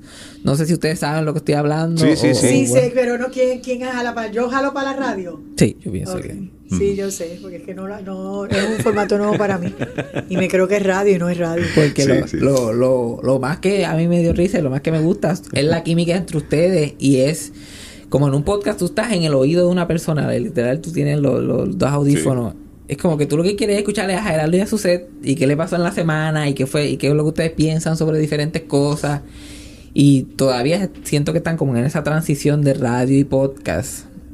Yo no sé Sí, de hecho nosotros lo hemos comentado, no, no, no es una noticia nueva para nosotros, eh, porque ese ha sido desde el primer Sí. momento, incluso con Sandra, la productora, eh, porque sí queremos rescatar algo de lo que hacíamos en radio, pero tenemos que adaptarnos al formato y yo creo que eso lo vamos a ir eh, buscando un buen balance, porque no, que, no quisiéramos, y eso, en eso sí, aunque yo quizás en ese sentido eh, me dejo llevar por lo que hacíamos en radio, es tener la variedad, de que no seamos solo nosotros hablando todo el tiempo y poder incorporar eh, pues los segmentos que a la gente le gustaba, eh, que no... que en eso otra cosa que es la que sucede, está ahí todo el tiempo. Yo digo, mira, si hay algo que yo detestaba en la radio es que vinieran de la cabina y empezaran, avanza, tumba, que viene el break comercial. Como aquí yo no tengo eso, pues no quiero sentirme presionado porque alguien me diga, acaba. Porque ya van 10 minutos, ¿va? No, está bien, yo sé que no podemos estar ahí hablando con el invitado tanto tiempo, ni aquí sí, porque el programa es para nosotros solo. Este, pero, tiene un tiempo, ¿sabes? ¿Ah, sí? Sí, sí. ¿Cuánto, cuánto dura tu...? ¿Tú tienes? eh, lo que No, no, no digas eso. Tú no dura. sabes lo que has hecho. Por Dios, Cristo. Queremos salir de aquí. Yo soy como Tú él, no so- estás so- enten- so probablemente la no, no, no, Pero yo- no. pero yo entiendo Esto, que- si no, esto es rema y rema y rema. Aquí dos horas en la baba. No, no, no. Pero no. lo, No, lo, lo que, sí. lo que hay, hay, hay partes del formato de radio que yo escuché en el podcast de ustedes que me gustó mucho que estaba ahí, oh wow, like, esto funciona, like, nadie lo ha traído un podcast, pero Mm. Ah, esto pues es cool. súper interesante. Chévere. Porque la, la se- segmento de con un segmento de economía, un segmento de salud, yo, yo no había escuchado un segmento de eso, como que Sí, yo no sí, escucho sí. radio tradicional, Ok, y yo, yo estoy ahí como que Wow, yo debería de y apuntando cosas como que del podcast. Nítido, Yo como qué que, bien, wow, bien. esto está Ah, pues súper- cool. eso yo estoy como que eso está súper bien y eso la gente ese va a ser su, su lo que ustedes van a jalar gente porque no hay ningún otro podcast que esté haciendo esos segmentos E- Ese fue el ejercicio que yo hice al principio. Dije, déjame ver lo que hay. A ver si hay algo parecido a lo que nosotros estamos proponiendo. No encontré nada. Ah, Realmente no encontré nada. Yo digo, bueno, pues hay un nicho para nosotros, ¿verdad? Así que vamos a ver si, si caemos. El, el que la gente haya respondido desde el simulacro, igual que respondían a nuestro programa, yo digo, bueno, pues eh, ese va a ser nuestro público. Que logremos capturar un, un una nueva audiencia, pues... Pero el eh, formato eh, es el tradicional el que nosotros conocemos, o sea, que- queríamos hacer eso, Exacto. pero hay que adaptarlo, o sea, yo tengo que adaptarme, voy a ver si lo logro, voy a ver, no poco sé. a poco yo Poco a pienso poco, que, sí, que, sí. pues, mientras el feedback vaya creciendo y no- Claro. y, ustedes vean los números y eso van a ir como que cambiando porque también este hacer este radio en segmento en una hora se siente un poquito como que medio apurado, como que "Ah, vamos a hacer esto y vamos a hacer lo otro. Es como que estamos en el tema, como que su se está burlando de Geraldo, y yo me estoy riendo. Burlando, Y ¿ves? yo- La gente, la gente está Sí, clara. porque él es burlable. Y, Ve, y yo estoy esto- como que, Sí. ah, y de momento como que cambiaron a otra y yo, like, ah, me quedé como, yo hubiera, yo hubiera podido con seis minutos más de ella burlándose de Geraldo. Pasa que yo no puedo estar bulleándolo todo el tiempo porque Sí, él tiene sí. una esposa y unos hijos que Sí, yo respeto, sí. este, Pero que no mucho. quiero que se te- afecten. esa parte se, se te olvida con te, se te olvida con frecuencia. No, Que- pero, que- pero sí, ciertamente tenemos, yo tengo que coger el piso, pero sí queremos el, el, el formato de dos eh, animadores, por decirlo así, o dos hosts eh, que, que tienen sus segmentos, tienen colaboradores, que no, no todo es vacilón, que los colaboradores pueden ser dentro del humor, pero algo serio y algo Sí. que, que aporte de alguna forma. O sea que estábamos muy claros en ese concepto. Así que eh, es desarrollarlo. Vamos a ver cómo, exacto. Yo, yo entiendo que, que todavía podemos eh, afinarlo, ¿verdad? Y tenemos tiempo. Eh, y igual que pasaba en la, en, en la emisora, los programas, a veces que nosotros salimos bien pompeados de un programa porque había quedado como que bien chulo desde el principio hasta el final. Y otros decíamos, entre nos van a votar esta leña. Esto fue hoy. Sí, pero lo bueno de allá es que no se quedaba. La sí. radio, tú hacías el programa y dices, ya, nadie se acuerda de lo que se pasó. acordaba y, Y no se hable, no, no se diga Eso- nada de eso. Sí, Suset decía, mira, mientras más revuelve, porque entonces a veces yo pasaban como dos o tres semanas y traía Y recuerdos. decía, de mira. Suset, tú dijiste la semana pasada y yo, Dice, "Shh, la, mi- la de eso, mientras más se revuelve, más apesta. más, más apesta, So, basta. so, ahora mismo los archivos de ese programa de radio, ustedes no tienen ningún acceso Bueno, a eso. tenemos, tenemos eh, en, el, en el simulacro fue que pusimos un... No, fue en el primer episodio. No, mentira. No, en el simulacro. En, en el simulacro pusimos un Pusimos un segmentito. cantito, sí. Y tenemos, hemos, rescatamos... eh, Tenemos, pero poco, no bien tenemos poquito. mucho. ¿Tú sabes lo que era un MP3? Ah, pues, en, esa, en ese formato tengo un par de Yo, segmentos. yo sé, tampoco tengo cinco años, cinco años. bueno, sí, pero de pronto, chacho, hay gente que tú dices... Yo no sé lo que es un Pero MP3. eso era lo que usábamos para grabar el programa, ¿Ah, que sí? era un formato... No era en beta, ¿no? En vez de televisión, mija. Ay, Dios mío, sí está, está- Y eso que estudió en el Sagrado. No era cinta, no era Nosotros cinta. dos somos sagradeños, Fede. Ah, Ah, sí. ¿sí? Ah, mira qué bien. Yo también. Dios mío, ahorita hablamos. Pero varias generaciones después. Sí, ahorita. Varias. Ahorita, Bastantes. ahorita, ahorita te, te- ahorita pro- probablemente cuando terminemos el podcast te preguntamos de Kiles porque sé que cogiste clases con él. ¿Luna sigue todavía en fotografía? ¿Sigue? Yo cogí clases con Luna. Ya, diantre, pero eso es. Wow. Esa gente Sí. son. Este, Luna está bien preservada, entonces. Ella escucha. tu- Ya ustedes se graduaron, ¿verdad? Sí. Ah, ok, Ah, sí, por eso es importante. Bueno, yo, Bueno. yo me fui, pero él Ok, se graduó. Cuidado, Freddy. Luna. Luna es buenísima. Ella me, me, me apretó los tornillos en la clase de fotografía, pero Gregorio siempre me ayudó. Ah, Gregorio. Otro Gregorio fue profesor mío y est- estudió, estudió contigo. Sí, estudiamos Sí, juntos. Greg Muy buen uno profesor, de. Sí, Gregorio es profesor ahora en la profesor, universidad. pero es uno de los Igual que Frankie y- Bracero, que Y tú trabajabas, tú estabas trabajando en televisión mientras tú mientras estudiaba en la universidad, sí. Empecé a la misma vez, el, mim- el, el mim- el primer año eh, mío de televisión fue el primer año de universidad. O sea que hice todo el bachillerato mientras estuve en televisión en la Me pensión. imagino que mirando hacia atrás es como que yo he tenido una suerte en la vida. Y además de eso trabajaba en una panadería en Isla Verde que se llamaba Tiffany Baker. Ay, yo me acuerdo. Y yo, o sea, eh, eh, iba, hacía el programa, trabajaba en Tiffany, iba a la universidad y me dividía porque como yo tenía que trabajar para pagarme la universidad, pues tenía que tener todos mis trabajitos y mis cosas. Mira, así. yo no me Exacto, acordaba, sí. es verdad. Digo, Te- nunca te Yo me levantaba a las 5 de la mañana a hacer sí. panes, papá. Eso es importante que la gente sepa, televisión no da para sagrado. Trabajar en televisión no, no da para Eso estudiar televisión en sagrado. Eso es así, eso es así. Piénsenlo bien. Bueno, tú sabes que yo fui estudiante de Sagrado, pero me quedé, no, nunca estudié. Yo me hice la matrícula, tenía mi tarjeta de estudiante, pero me llamaron para hacer, eh, estudian- eh, hacer la audición en el coro de la universidad por el programa de destreza, y cuando vi que me sobraba toda la beca y que me daban hospedaje, adiós Sagrado, me fui por la UPI. Ah, y, no, y, no, y no estabas en el departamento de, de dramas, tú no estuviste en el No, departamento. yo empecé en, en comunicaciones, porque yo iba a estudiar en el Sagrado comunicaciones, eso es lo que yo vine a estudiar de Mayagüez, yo Tú, no vine a estudiar teatro. tú hacías teatro en, en la escuela y en Sí, Mayagüez. exacto. Mayagüez somos- yo soy de Mayagüez también. ¿También? ¿De qué Sí. parte? Yo Ah. soy de casi llegando a las Marías. Eso es básicamente. Ah, diantre, por allá. Pero mi, mi papá es del barrio Manantiales y es un poquito este más joven que tú y él me dice me como que cuando le comenté que iba a entrevistarte me dijo like yo lo conocía íbamos a la a la iglesia Sagrado Corazón Sagrado Corazón. y tú estabas en el coro En el coro de la del Sagrado Corazón. ¿Y cómo se Ay, llama tu papá? Dios mío. y mi papá se llama Fabián Castillo igual que yo pero él era- yo, yo creo que sí, porque los castillos son de... Bueno, había una familia Castillo en barrio Malezas o... o- o, eh, no sé si es Por en el ahí, barrio sí, Río Hondo, sí. en el barrio Río Hondo, de, que- de donde yo soy. Ese nombre me es bien familiar, hermano. Fabián Castillo y mi abuelo se llamaba Fabián Castillo Y seguramente se atendieron con mi papá porque mi papá era enfermero Ah, eh, en el hospital municipal y mi papá en la 348 tenía... ¿Qué es eso de la 348? La, tres- la carretera La 348 carretera. es que la gente se... se- parece así- un, programa de policía Ajá. No, pero la carretera 10 348... 4, dame tu 10 20. Mira, Dame tu 10 4. Mi papá eh, fue enfermero municipal del, del Hospital Municipal de Mayagüez por 32 años. Era, y estaba en emergencia. Él atendía los casos de emergencia. ¿Qué pasa? Eh, eh, como nosotros vivíamos en el campo, la gente no llegaba al hospital eh, de Mayagüez, llegaba a casa a arrancarse uñas, a atenderse los tajos. Mi papá vida. atendía, bueno, cuando mi papá falleció en la funeraria, la gente me enseñaba, mira que tú ves ahí. Y yo decía, nada. Me dice, así mismo me, me, me cosió la herida de un machete. El- los médicos le decían a mi papá, cósete este. Porque el- las costuras que hace. feo. Cósete ese. Las Cósete este. co-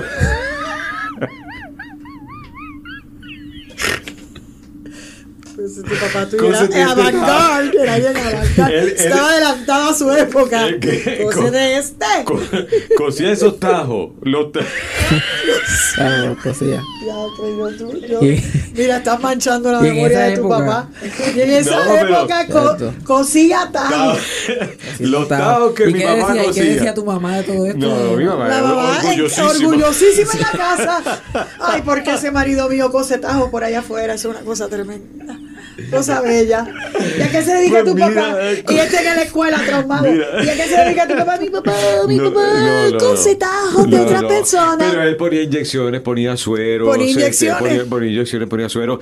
Y era el resuelve realmente de toda la gente del campo que no podía llegar al y pudo hospital. haber sido un gran doctor porque tenía la Es habilidad. que lo trataban como doctor, o sea, punto. Los doctores decían, este tipo es el mejor. Y de verdad, mi papá fue eh, bien, bien bueno en ese, en esa. Y eh, a pesar de que estudió, pero también era, él, él- él- él leía muchísimo. Toda la, la literatura nueva que aparecía, era un tipo súper brutal, de verdad. Eh, así que, mira qué bueno. que Mira, Freddy, pues entonces vamos a hablar tú y yo. Mira, entonces No, yo soy no, de. Bayamón. Mira, espera. ¿Dónde tú creciste? A ver si, ¿cómo se llama tu papá? A ver si yo lo conozco. Yo soy de Guaynabo. Guaynabo, cerquita, Cerquita, cerquita. cerquita, ¿Cómo se llama tu papá? Se llama igual Freddy Alonso. Freddy Alonso. Freddy- algo Oye, me suena. tenemos en común. Me Sí. suena, me suena Freddy Alonso, me suena. De los Freddy Alonso de Guaynabo de arriba, ¿verdad? De los de la parte de arriba. De la o 167 de, la, en de la Bayamón. 167 del barrio allá Mamelle, de o más para abajo. O más para abajo, cerca Más del pa- pueblo. Ah, porque ese pueblo, Ahí exacto. Ahí está, pues tenemos ahí. No, no, y el país tuyo, el país tuyo cosía. No sé, pregunto yo.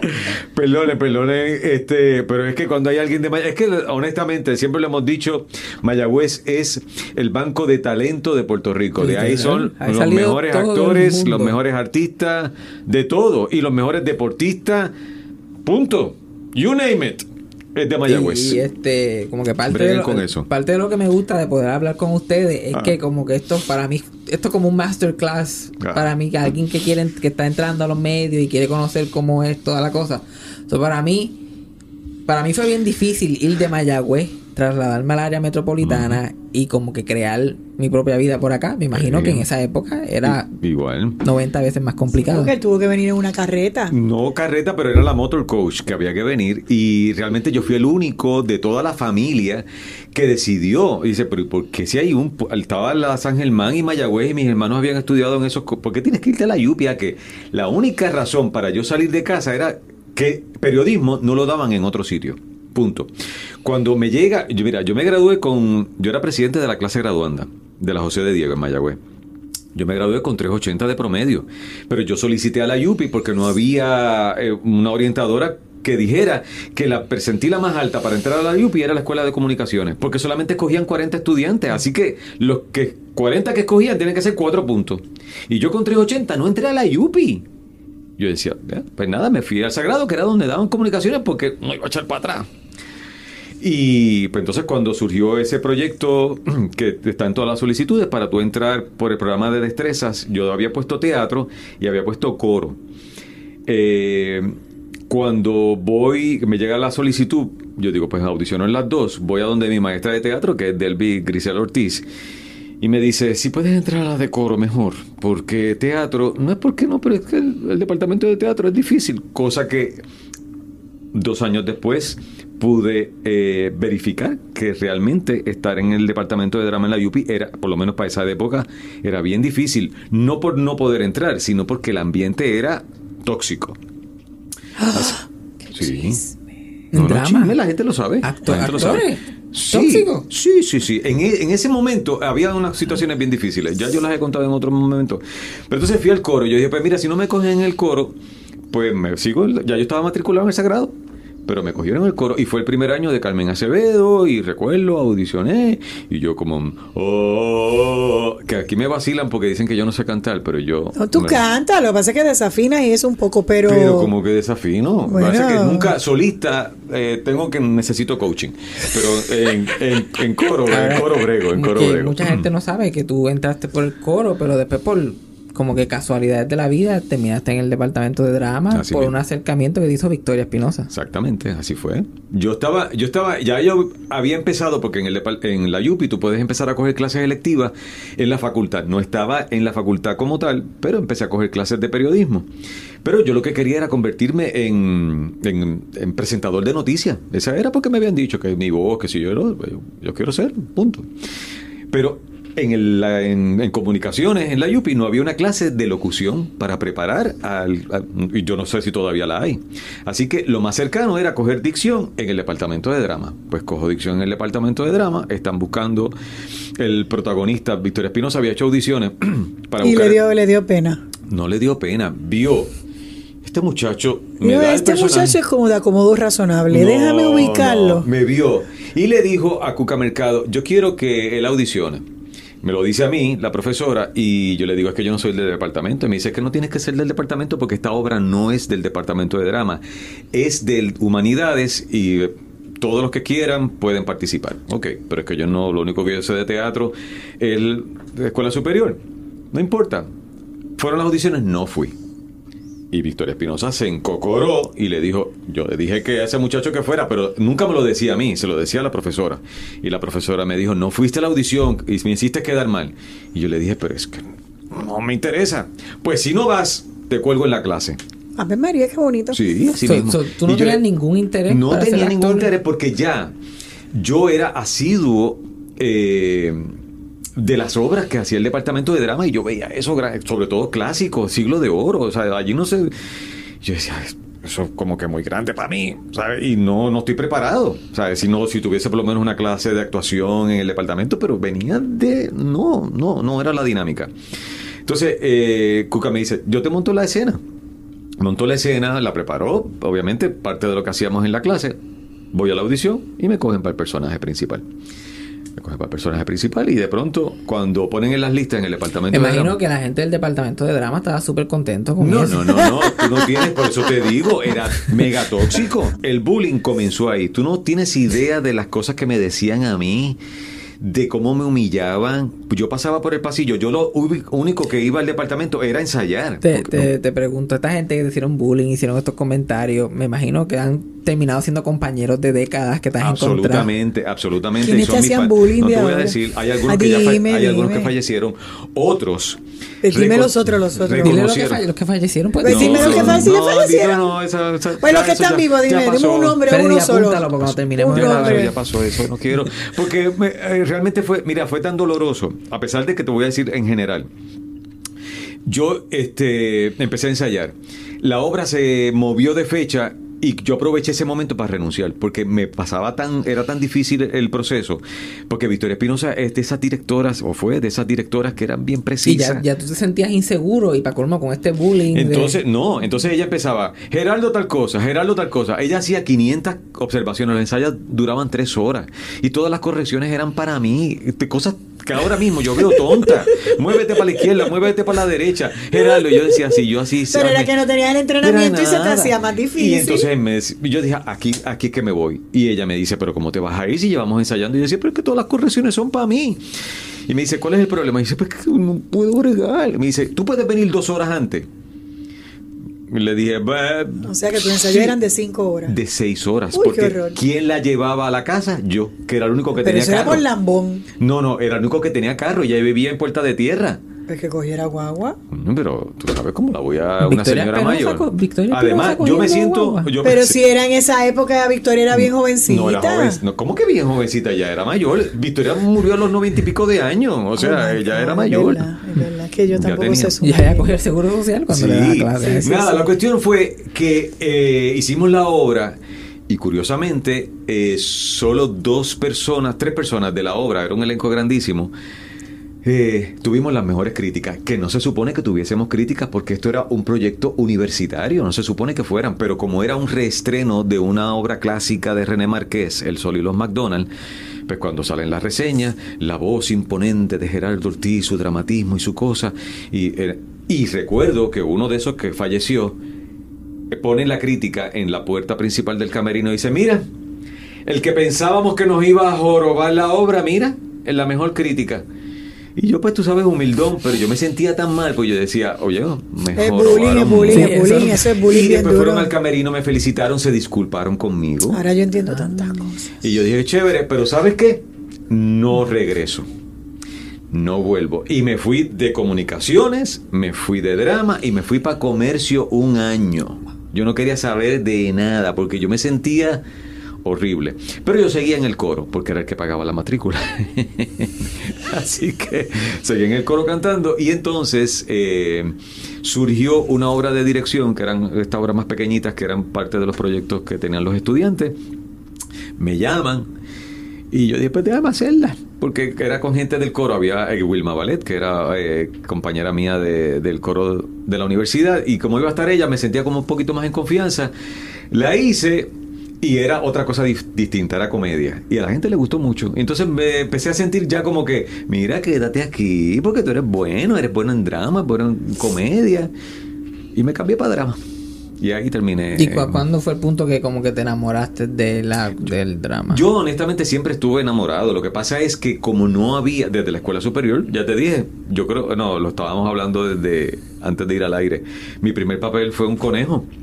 Yo siempre era el animador en las fiestas eh, escolares. Eh, Yo era el que hacía la presentación, eh, siempre hacía algo. Estaba ahí, estaba siempre ahí, estaba ahí. Yo escribí mi primera obra y yo no soy escritor, he escrito cosas para estudiantes y qué sé yo, pero em, una obra de Halloween en tercer grado. O sea que ya- yo Siempre estaba envuelto en eso. El... pero todo el tiempo la gente decía, teatro, pues, es que eso no se estudia, eh, tú vas a vivir de eso.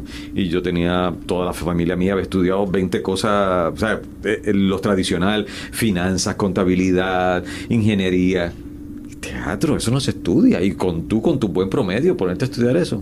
Entonces, esas son las cosas que te van marcando y que muchos compañeros sabemos que pasaron por lo mismo, que no fueron, y no era porque no quisieran, porque mis papás siempre venían a ver, ah, eso yo creo que tú, tú lo sabes. Mis papás siempre venían a ver las obras en que yo salía en el departamento y los conciertos del coro. Ellos se enteraron que yo estudié drama el día de la graduación. Eso, Ese- eso es lo porque bueno él se de- cambió y no les dijo eso es nada. lo bueno de tener tu familia en Lejos. Mayagüez en esa época. Porque ahora yo no podría fingir eso como que la universidad. Porque No, pero ellos, más son- pendientes a... eh, ellos lo veían como que, ah, el nene está estudiando periodismo, pero oye, que igual que en la escuela superior le estudió. Hace obritas. Hace obritas y canta. Porque era lo que yo estaba haciendo en la, en y la haciendo unas pelotas de obra bien brutales. Bien como que, brutal. "Ay, qué Entonces, chévere". encuentran el tal programa de los graduados de, de la UPI y dice, mira, dejaron tu nombre en, en El la, en la. Facultad de Comunicaciones. Y yo le dije, es que mi nombre no está ahí. Yo me gradué en Humanidades con concentración en teatro. Ay, cabe mencionar que, ese día Gara, tú te- gara. que el día de la graduación tú te casaste. Tengo Ta-. Oye, esa parte, ¿dónde tú supiste eso? Hay que hacer research. Teatre, este va ah, bien.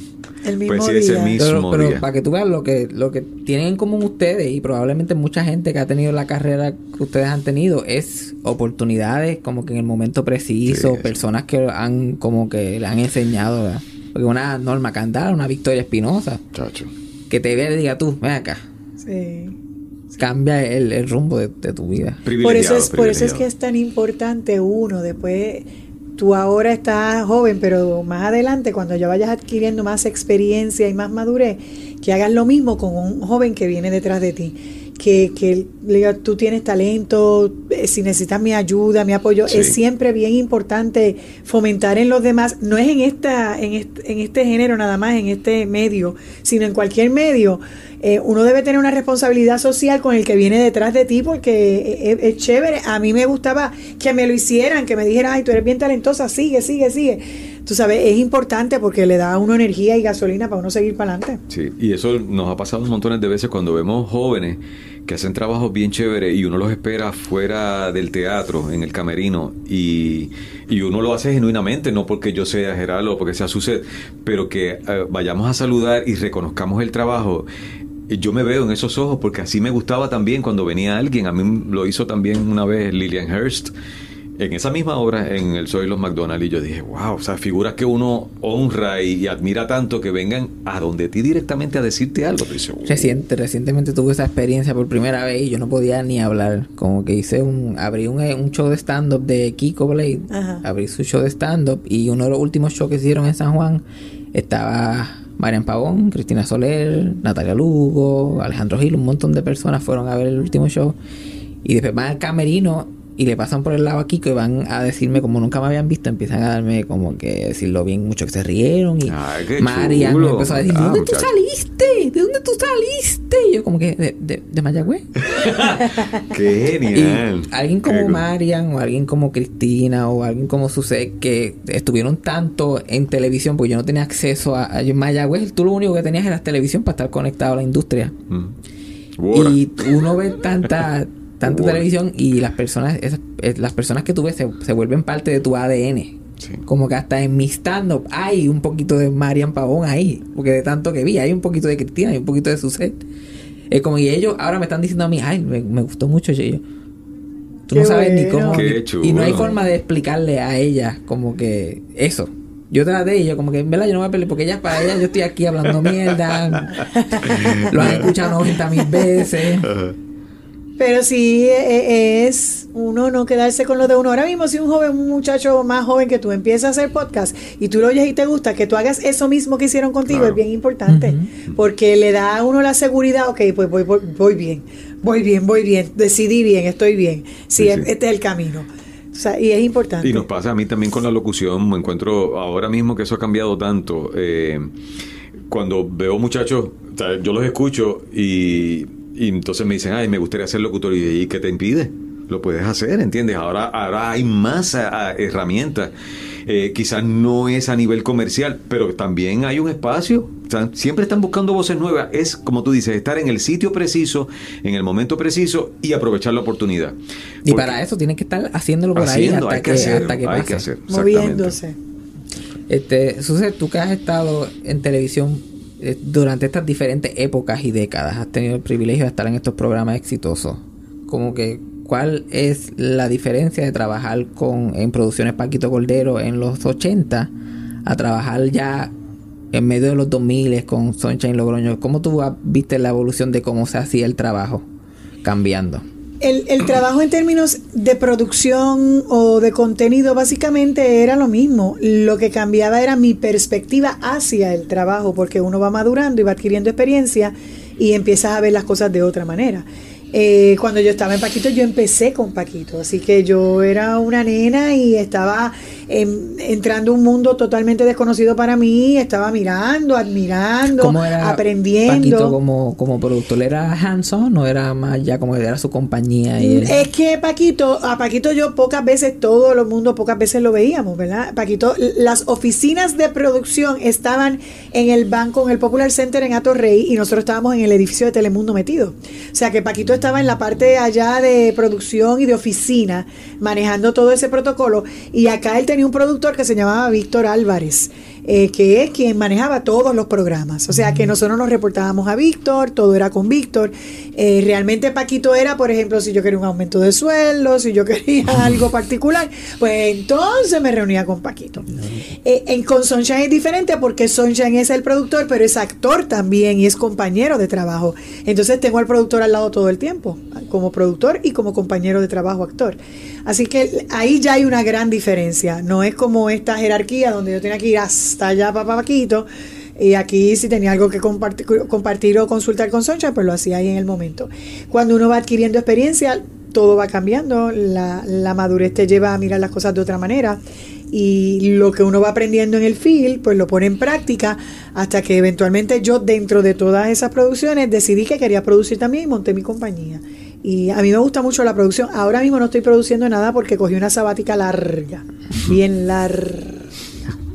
Sí, pero este, yo creo que mucha gente no, probablemente no, no, no o sea, recuerda, no sabe esto, pero yo, si no me equivoco, tú renunciaste al programa Club Sunshine antes de que terminara. Sí, yo renuncié tres años antes que, que lo cancelaran, eh, porque cuando me despidieron de sistema, yo entendía que ya estaba, era hora de yo hacer cosas nuevas y darle un giro a mi carrera. Así que como me despidieron de ahí, yo dije, pues mira, ahora mismo voy a ir y renunciar acá. Y así mismo fue el mismo día, así, plac, fui y renuncié al otro día ya.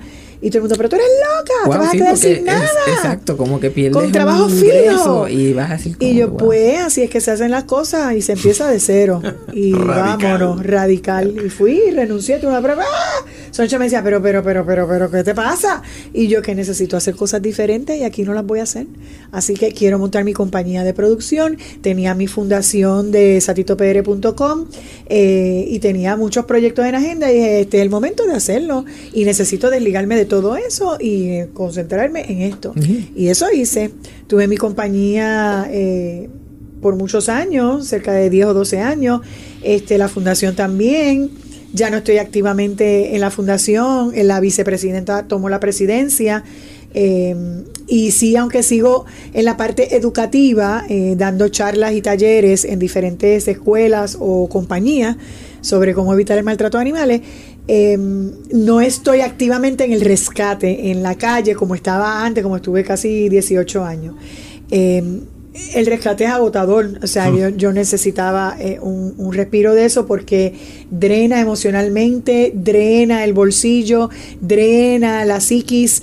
Eh, realmente el- el- la labor del rescatista en Puerto Rico es asfixiante, es drenante, es admirable, porque estamos llevando a cabo el trabajo que se supone que haga el gobierno y nosotros lo estamos haciendo con, con las pocas herramientas que tenemos, porque todo lo que yo gasté, que no lo gasté, yo lo invertí, pero todo lo que yo invertí fue de mi salario.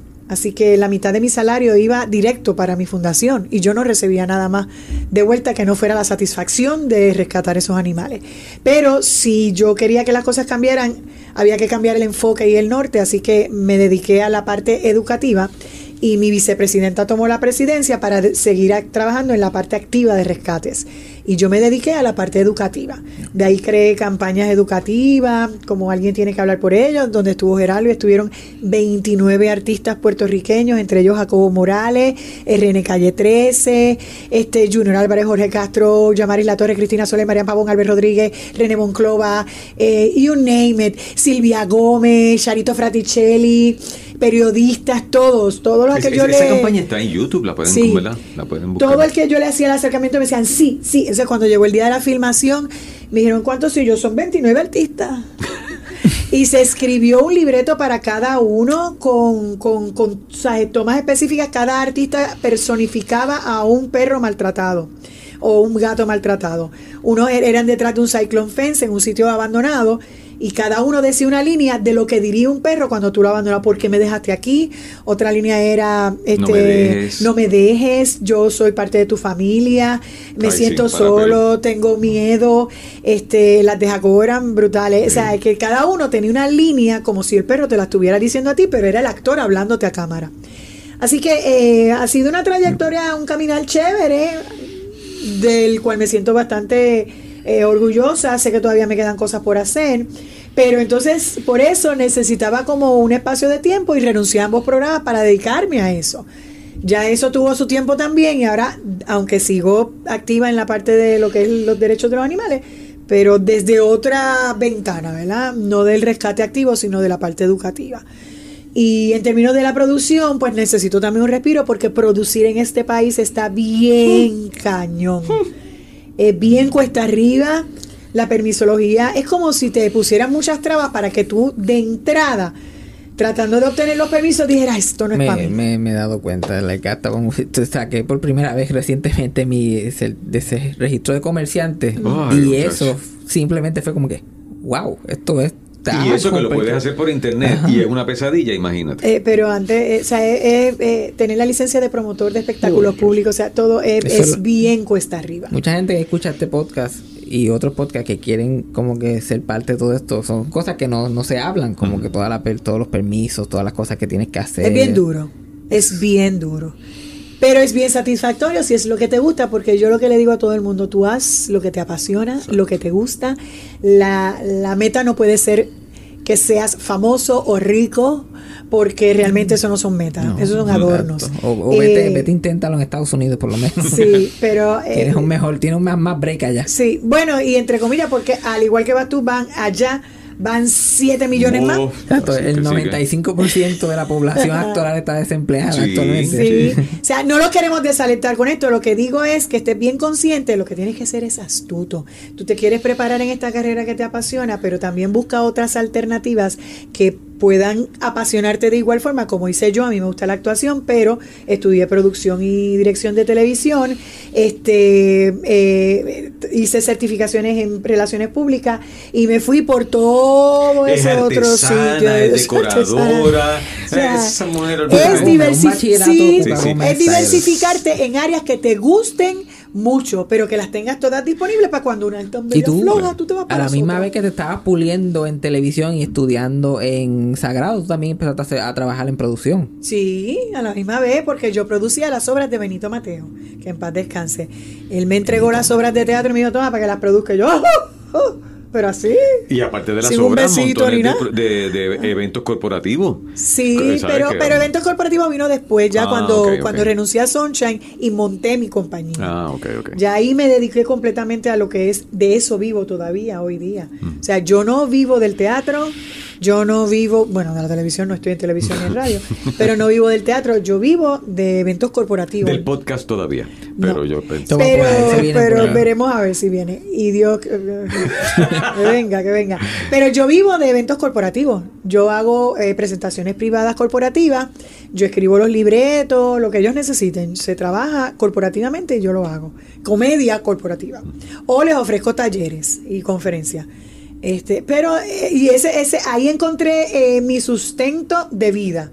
Lo demás, to- todo me apasiona igual, pero lo demás es lo que me, Sí, sí. me gusta y hago, pues a veces hasta por amor al arte, porque realmente Es como yo le digo, a- le he dicho a mis hijos y también lo, me lo he aplicado yo eh, por la experiencia, que no es una carrera de velocidad, esto es resistencia. Y entonces, si tú no lo ves así, pues si piensas que tenías una meta y no la conseguiste y te caes, pues entonces, ¿dónde estaba tu pasión? Pues no era tu pasión. Pues entonces, por eso, como dice Susi, tienes que seguir tu pasión y la pasión tú la Lo vas a seguir. guste. Y aguante o no aguante, no te salió como tú querías, verlo como parte de un proceso, Sí. no lo ves como... Porque si estamos buscando resultados todo el tiempo, eh, yo siempre doy eh, los ejemplos eh, con los atletas, con, las, con los cantantes que participan en reality show. Si tú piensas que, está bien, la plataforma de un reality show, de, por ejemplo, La Voz o cualquier otra cosa, eh, piensas que si no ganaste no vas a llegar, pues entonces, ¿qué van a pasar con nosotros que tienen un talento brutal? Tú tienes que seguir apoyando en, a eso. esa- en esas competencias de cantante, el que gana, como todos los demás que participaron, al otro día están en la misma posición prácticamente. Claro. Pero, y, y casi, mira, Cani García no pudo ni terminar la participación de ella en, en su en Objetivo, Fama. Y la- el que ganó ese año, donde ella estaba participando, ¿quién es? Bisbal no ganó cuando este, Eh, Operación Triunfo. Operación Triunfo. O sea que, que realmente tú tienes que tener la pasión, la disciplina, el talento y la responsabilidad. Eso es todo. Y si te apasiona, vas a seguir. Sí. Si te dijiste, ay, no gané, soy malo. No, ¿qué? No, ¿En tú serio? no te rindes, tú no te rindes. No. Eh, eh, y, y esto es, como dice Gerardo, resistencia, pero sobre todas las cosas que entiendas que si tú estás haciendo lo que te gusta, a lo mejor no tienes una casa, ¡uh! un carro último modelo, ni una ni, ni tienes el featuring, vamos, pero eres feliz. Y hay que sopesar eso ante cualquier Exacto, otra y si- perspectiva. Si tú estás trabajando en lo que te gusta, eso solamente Eso. enriquece tu vida, que Claro. eso es incalculable. Tú sabes cuando tú hay alguien que está trabajando que no le gusta su trabajo, que lo está haciendo por el salario. Exacto, yo cuando estoy en el estacionamiento de trabajo, estoy en la ¿no? estoy en Y el- vete a cualquier agencia pública. Tú sabes, hay empleados que te atienden con esa pasión y ese deseo de ayudarte y tú ves otros que tú quisieras matarlo. Pues eso es. Este, Y y, no, y no hay nada más. Vete a una tienda, un restaurante, a donde Una sea. recepcionista, tú llegas a la oficina de un médico y vienes a esa recepcionista y ya desde ahí que no te esboza ni tan siquiera una sonrisa, tú dices, ok, puede tener un día malo, pero ella es la cara de esa, de esa empresa, de esa oficina, debería tratarte, pero si te engancha el teléfono o te atiende bien, pero tú atiendes, ves cómo atiende a la persona que está en el teléfono, que todo el mundo está haciendo testigo, es que hay algo malo. O sea, si no te gusta, aparéntalo y si no, renuncia, porque le estás dando un mal servicio a la empresa en la que te contrató. Así que hagan lo que les apasiona. tengo que darle un shout out a la que finalmente empleada que me ayudó de Hacienda a hacer mi, mi registro de comerciante. Que llamé cuatro veces y la cuarta persona fue la que me quiso ayudar. Wow. Sí, yo sé, y te dejan esperando y a veces Este, pasan tres días y tienes que ir allá Antes que se me olvide, cuéntame de Benito Mateo. Que desde que dijiste ese nombre yo estoy like, wow. Benito. Como persona. Bueno, como, como persona, Benito fue mi mentor en teatro. Eh, así que en ese sentido, eh, yo tengo que agradecerle siempre que fue como la escuela. Benito hizo grandes producciones aquí, como El Diluvio que viene. Era el productor de, de su esposa en ese momento, que después se divorciaron. A Willa Carbia de todos los desconciertos. O sea que realmente Benito tenía una expertise en lo que era la producción. Y tenía una visión eh, bien eh, eh, detallada y específica de lo que quería y cómo lo quería. Eh, yo siempre le agradezco que él me dijo, tú estudiaste, estábamos en el programa de En Casa de Juanma y Wibi, que ya era en Casa tú de Juanma, sustituiste a a Wilda Wilda Carbia, Carbia. Que eso fue... Uno de ese fue tu segundo trabajo en televisión, sustituyendo segundo. a lo que ya era en ese punto una leyenda en la televisión. Ajá, sí, fue horrible. Pues decía, yo no puedo llegarle a los talones a Willa. ¿Cómo es que se lo, me ofrecen esto a mí? Yo no sé qué les pasó. Ellos estarán medicados, algo, estarán usando algún tipo de droga, no sé. La cosa es que... Tú, esposa de Juan Manuel. Ajá, y la diferencia de edad, pero eso es lo que querían, porque en los libretos era la diferencia de edad lo que era parte del libreto. Él se casaba con esta muchachita joven, la mamá de él no me aceptaba, este, todo el mundo le preguntaba, esa es tu hija y él es mi esposa, o sea, eso se Elsa establecía. Román, Elsa- Elsa Román El- era. Elsa Román Elsa era la mamá de él, que en paz descanse. O sea que eso se estableció, la diferencia de edad la querían para establecerlo en el programa así. Ese tipo, esos, esas parejas existen en todas partes. Claro. Así que querían hacer eso. Querían incluso que más adelante, si el programa sí seguía, que yo tuviera hijos, porque Abuela no, con Abuela no pudo tener. Y él se divorció de Abuela en el programa. Y Abuela se va. Dejaron a, a, a Juanma dos años solo para limpiar la imagen de Abuela y ahí entré yo. El programa duró cuatro años más, pero ya ahí el canal lo canceló. Ese Pero programa que- duró que- 14 años. Qué extraño que... 14 años duró en casa. ¡Wow! Pero que extraño que la- el público aceptó la, la pareja protagonista se divorciara. se divorciaron y ella se fue. Él se quedó solo, entonces lo pusieron como un gigolón hasta que decidió que se tenía que recoger y me conoce y nos casamos. Y el primer episodio era presentarme a mí, a la mamá, a Benito. Eh, el Rosita ya no estaba tampoco y Benito se Benito se empata con mi mamá en la serie, que el papel lo hace la de licenciada. Benito se divorció también. Sí, también, porque Rosita se fue del programa. De Rosita Velázquez. Rosita Velázquez. Y entonces eh, empatan a Benito con la que hacía de mi mamá, que es la licenciada Rosa Blanca Meléndez, que hoy día es abogada, este, pero es actriz también. Y entonces ella, ella entra conmigo nueva, y entonces pues eh, Juanma está conmigo y Benito se empata con ella y la mamá de, de Juanma no me quería ni por los centros espiritistas. y, la nena tuya era bien, bien. O sea, y yo al principio me sentía bien incómoda porque yo estaba con un chorro de veteranos ahí. Yo era una nenita de 21, 22 años, tú sabes. me- era como mucho para mí. ¿Y te besuqueabas con, con Juanma? Pocas veces porque era, era muy jovencita y no me atrevía. Y él fue tan elegante, tan paciente en eso. Este. Eh, ¿Y habían escenas de cama y eso? Nunca, no. Hubo, pero eran bien sutiles porque eran yo con payamas. Porque querían destacar lo de la nena, payamas bien de nena, sí, de pantalón largo y muñeco y, y peluche y cosas, y él al lado. Entonces era así, y yo así, y él. Oye, Juanma lo que tendría eran como 40 años, Sí, ¿entiendes? sí, o sea que yo tendría que- 25. Sí, Son sí. veintipico años, que eso Wow. pasa en cualquier pareja hoy Sí, día, sí, pero sí, sí. pues, lo- lo que- y en esa época eso era innovador, porque eso no pasaba al Nada más aire. el divorcio ya era, me imagino Así que... que fue, fue al El- aire innovador, pero ¿quién- fue una gran escuela. ¿Quién era el que escribía los libretos de...? Se de- llamaba Felipe San Pedro, que en Felipe. Ah, era cubano. poco, ¿verdad? Sí. Felipe. Y él hace- un tiempito, Sí. cubano. Y él hacía todo, ¿verdad? De Paquito. él hacía Felipe hacía casi todos Sí, los libretos de Paquito, sí. Sí, casi todo, Del show del mediodía también hacía muchos sketches todo. Felipe escribía todo, Sí. todo, todo. Así que fue, Mm. fue, fue ahí. Pero, este, la evolución obviamente viene dentro de la persona. O sea, el medio sí cambia y todo, pero la evolución viene adentro. Tu entonces- perspectiva fue cambiando. como Sí, que porque con el tiempo. de nenita a ir madurando, ¿verdad? Todavía no he madurado completamente, Ya, ya, pero... Uf. ya quiero, este, ya vamos a ir cerrando porque este, no los quiero secuestrar. Pero antes de que, de que cerremos. Pero podemos regresar en Sí, otro no, momento, definitivamente. ¿entiendes? Digo, Quisiera que regresaran como que individual para poder meterme en la historia de ustedes. Seguro, Como que sí. Claro, a la orden siempre. Nada, disecar todo esto. Ahora mismo estoy aquí como que, ok, ¿qué es lo más importante que, que, que tengo No, no, que pero preguntar? entonces si deja en, en, en suspenso, entonces pues ya... Ahí la gente dice, mira, vamos a hablar. y- pero antes de, quería tocar un poquito el, el condominio, que un programa que la gente recuerda bastante claro, todavía la gente todavía habla de él. Probablemente uno de los mejores sitcoms que ha tenido Puerto Rico es Entrando por la Cocina, El Condominio, Los García. Sí, so- y marcaron una época y, y un estilo de comedia, tanto los Sí. García como entrando por la cocina y el condominio. Honestamente, de todos esos men- que mencioné, el mejor elenco que ha tenido la televisión fue el elenco del Condominio, ese grupo de actores.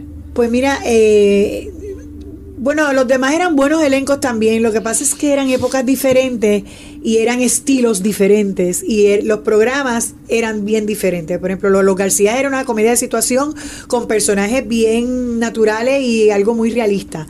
Eh, entrando por la cocina, tenías la combinación de ambos, tenías personajes bien realistas, era la vida de Luisito Vigoró en ese apartamento y su, su empleada doméstica y todos los personajes alrededor. Y en el condominio todos los personajes eran astracanados. pero se decían con una verdad que parecía realista. Entonces, eh, y, y era la historia de toda esta gente viviendo en el mismo condominio. O sea, que eran historias diferentes.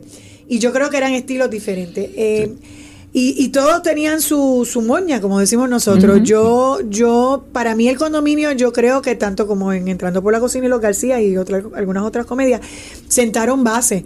Eh, el condominio duró 10 años, yo nunca me acuerdo, 10, 2, 10, 11 años, 9 años, 10 años. Yo Bueno, nunca me acuerdo. en- entre Telemundo y Guapa, así más o menos, como ocho Sí. años. algo así. Eh, y hubiera durado más. Lo que pasa es que terminó por, por todo el pleito legal que hubo cuando de, nos fuimos de Telemundo para Guapa, en donde el productor que teníamos en Telemundo demanda a Guapa y a Sunshine acá, entonces ellos se enfrascan en esa eh, batalla legal que duró nada más que nueve años. y entonces Ah, porque se acabó. ¿Tú, tú crees que se acabó? se Bueno, la acabó. batalla legal, exacto. La pero- batalla legal se acabó.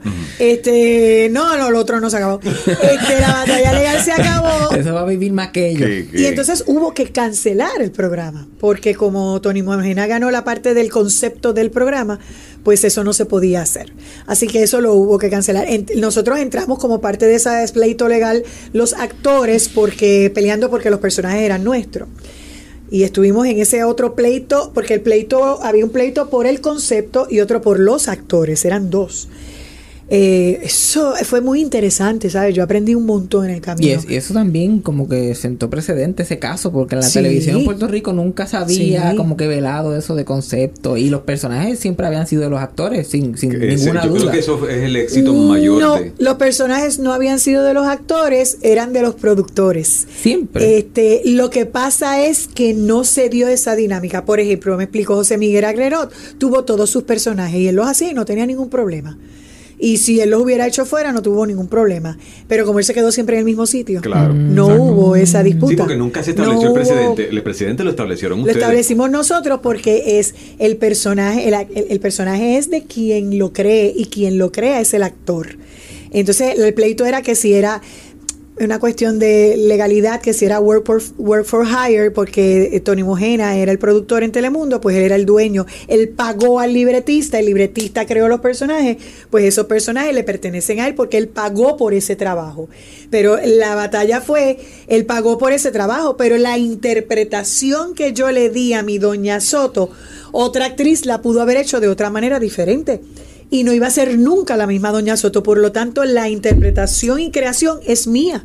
Porque yo le di vida a esa doña Soto. Otra actriz hace otra doña Soto. Y ahí entró toda esa dinámica de nueve hermosos años en, en deposiciones, en pleitos. Eso es una cosa del más allá. Eso fue del más allá. Sí, pero pero yo, se eh, acabó por eso, claro. porque el programa hubiera durado 10 años más Oh, fácilmente. seguro. Además, en la manera en que ustedes lo fueron evolucionando, yo fui parte la- era de los act- actores invitados porque las historias se fueron construyendo. Y, y fue rico, porque entonces cada episodio tenía una situación distinta, iban evolucionando, los personajes estaban tan bien construidos. Y, y cada actor, El, bueno, eh, son el los humor era basado en personajes en que tú conocías a estas Claro. personas y tú sabías cómo ellos reaccionaban a todas estas cosas. Y habían episodios que se tocaban cosas bien serias. Y se tú terminaba llorando. Y tú Sí. sentías, pero a mí nunca se me va a olvidar uno de los capítulos, que esto, esto está top 5 del condominio. El capítulo de, del muchachito joven que coge de boba a Doña Soto y termina llevándose el cheque de seguro social. Eso estuvo brutal. Adiós. Yo me acuerdo ver ese episodio. y Y, la- y yo terminé, y yo lloraba de verdad, o sea, digo, ese es mi trabajo como actriz, pero me daba una pena. Y yo hubo otro en donde Argüelles se confabula con dos o tres más, no me acuerdo quiénes eran los otros, para llevarse a Wengi. Porque No soportaba el- no lo soportaban y entonces, eh, pero para hacerlo legalmente, por ejemplo, hicieron como que el perro mordió a alguien que era embuste, yo creo que fue el pidio. Ese episodio está en YouTube, si alguien lo quiere Sí. ver, como que... Pues, y, lo mordió y entonces llamaron y entonces vini- vinieron la perrera y se lo llevaron porque había que cuarentena, todos los procesos como eran. Y la doña atacada llorando en el lobby cuando la ven todos destruida eh, y le- él- ella les explica a ellos por qué él es su vida. Este, que ella se siente sola, que su hija está en Nueva York, su hija no la atiende. Ella siempre la justificaba porque trabajaba mucho. Pero entonces los demás empiezan a decir, diablo, es que no la atiende, no se ocupa. ahora Y van entendiendo lo que representa el perro, lo vuelven y lo traen. Tú sabes, o sea, que, que habían episodios que uno hacía... Sí, sí, sí, gulp. sí, sí. O sea, pero eso era la, eso era el condominio, eso era lo chévere del condominio. que, que, que ustedes les gustó ese proyecto para ustedes, ustedes sabían en el momento que lo estaban haciendo, like, wow, esto, esto es otra cosa. Sí, sí. Que Realmente eh, lo disfrutamos muchísimo todos, Que, todos. que cuando tuvo que acabar, tuvo que haber sido un episodio difícil. El último episodio fue bien difícil y fueron muchos compañeros a apoyarnos. Lo hicimos con pu- siempre lo hacía con público, pero ese día el público eran compañeros y fue- familiares. yo- aquí datos este, que nadie me pregunta, pero eso fue en junio del 2005, el Sí. último programa Wow, del condominio. Fue bien difícil, fue bien difícil porque era un mal sabor, porque había que Por acabarlo razones, por, por, las razones que era, la fuerza era, era un gran mal sabor. Sigue Sí. siéndolo. Sí, Pero sí. fue tremendo ese, ese último episodio, la que Sí. hicieron bien, como que podían irse, como que podían decir, tratar de irse más, ah, este tipo, como que tratar de tirarlo a, No, a lo que no. estaba pasando, pero le hicieron Y justicia a los siempre personajes. hay Sí. oportunidad de cerrar. Se justificó. Claro. Y, y que no siempre hay oportunidad de cerrar proyectos que son importantes para ti de una manera digna. Porque yo creo que era lo menos que se podía esperar, ¿verdad? Cerrarlo de esa forma, no como otras cosas que terminamos y no hay oportunidad de despedirse del público. Tú nunca tuviste Ese- oportunidad de despedirte de sin estrés. O sea, eh, yo tampoco. pues, Porque, ¿sabes? Son cosas que es. Ese monólogo de René como Lolo al, al final de ese último programa. Sí, Sí. sí, sí. Wow. Fue muy duro para nosotros, eh, pero pues... Después hicieron el casco de San Juan. Y eso no, no funcionó. No funcionó, verdaderamente no funcionó. Tuvimos un par de meses, pero no. El público estaba tan identificado con los personajes del condominio y estábamos haciendo cosas bien diferentes. Pero no, no había forma. No había forma. No, no, después de algo tan grande así, había que coger una pausa y todo el mundo irse para su casa y no tratar, claro, yo entiendo a Sunshine, él quiere, eh, tú sabes, te- eh, abrir un espacio y un, crear un taller de trabajo, pero había que darle un break Sí, a todo también eso. era a- como que un poquito no muy realista, que ellos se odiaban, pero siempre caían en el mismo sitio por casualidad. Todos se fueron para el viejo San Juan. Sí. Tú sabes, no, no hubo forma. No hubo forma, no, no. Pero el condominio siempre será algo bien importante en la carrera de todos nosotros. Yo, yo digo que es el mejor elenco que tuvo la televisión porque ah, todos los demás elencos que mencionamos son unos elencazos de siete pares, que es lo que necesita un show, especialmente puertorriqueño, que a veces el libreto y otras cosas no están, pero el elenco es parte esencial. Pero tenías este elenco que eran teatreros de siete pares, todos, la mayoría de ellos, todos habían tenido su propio... Todos. Todos podían hacer el lead de su propio show Sí, en ese, en ese espacio. Sí, incluso se vislumbraron spin-offs del mismo condominio con los personajes. Por ejemplo, Brenda Q con Cari, este, hacer un spin-off de ellas, eh, viviendo, eh, el spin-off era ella en su casa cómo era el manejo y todos los clientes y la cosa. El mío, eh, de cada uno, pero eso nunca llegó a pasar, así que... Eso es algo que tú harías. Sí, con Doña punto, Soto, sí. Doña yo, Soto. bueno, Doña Soto yo la usé en Locas de Atari en la noche lo- encima. Sí, pero ya como que los sitcoms en Puerto Rico no. Yo no sé qué pasa, no sé, no, y no, y- no se hacen tan chéveres que son. Sí, y tienes tantas posibilidades y más. Pero es que son son- caros, en, son en caros. En Puerto Rico, pues fueron los verdaderos éxitos, éxitos de, de la televisión, han sido los, los sitcoms. Sí, cierto es. Pero salen caros para el canal y acuérdate que los canales no, no quieren gastar chavo. Bueno, pero ya no, no, los- no los ato más. Voy a tener No, que. Gracias, No, Fabián. mano, de verdad, gracias. Esto ha gracias. sido, Cool.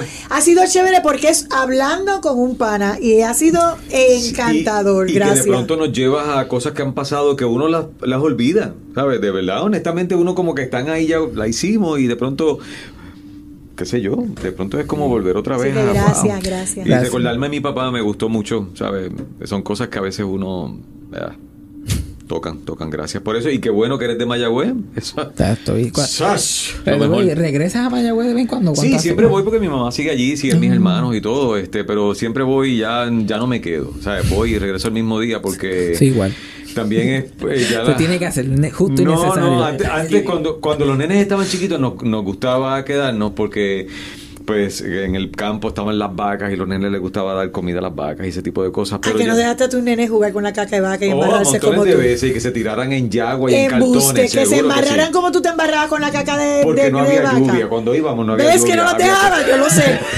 Ahorita, lluvia. ese es otro programa. Ay, perdón, el micrófono otra vez. Ya la última. Ese es otro programa que te cuente. Bueno, a lo mejor tú tienes la misma anécdota.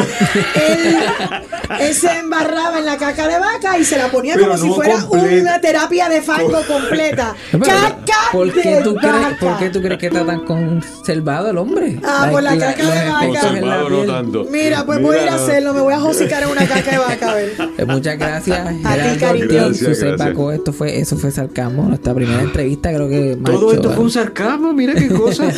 y nosotros pensando que estábamos hablando en serio. Fue gracias, sarcasmo. Fabián, gracias. gracias. Con Fabián Castillo. ¡Wow! ¡Qué pelota de conversación! Yo me acuerdo de cada detalle. Como si, como si lo hubiera escuchado ahora mismo.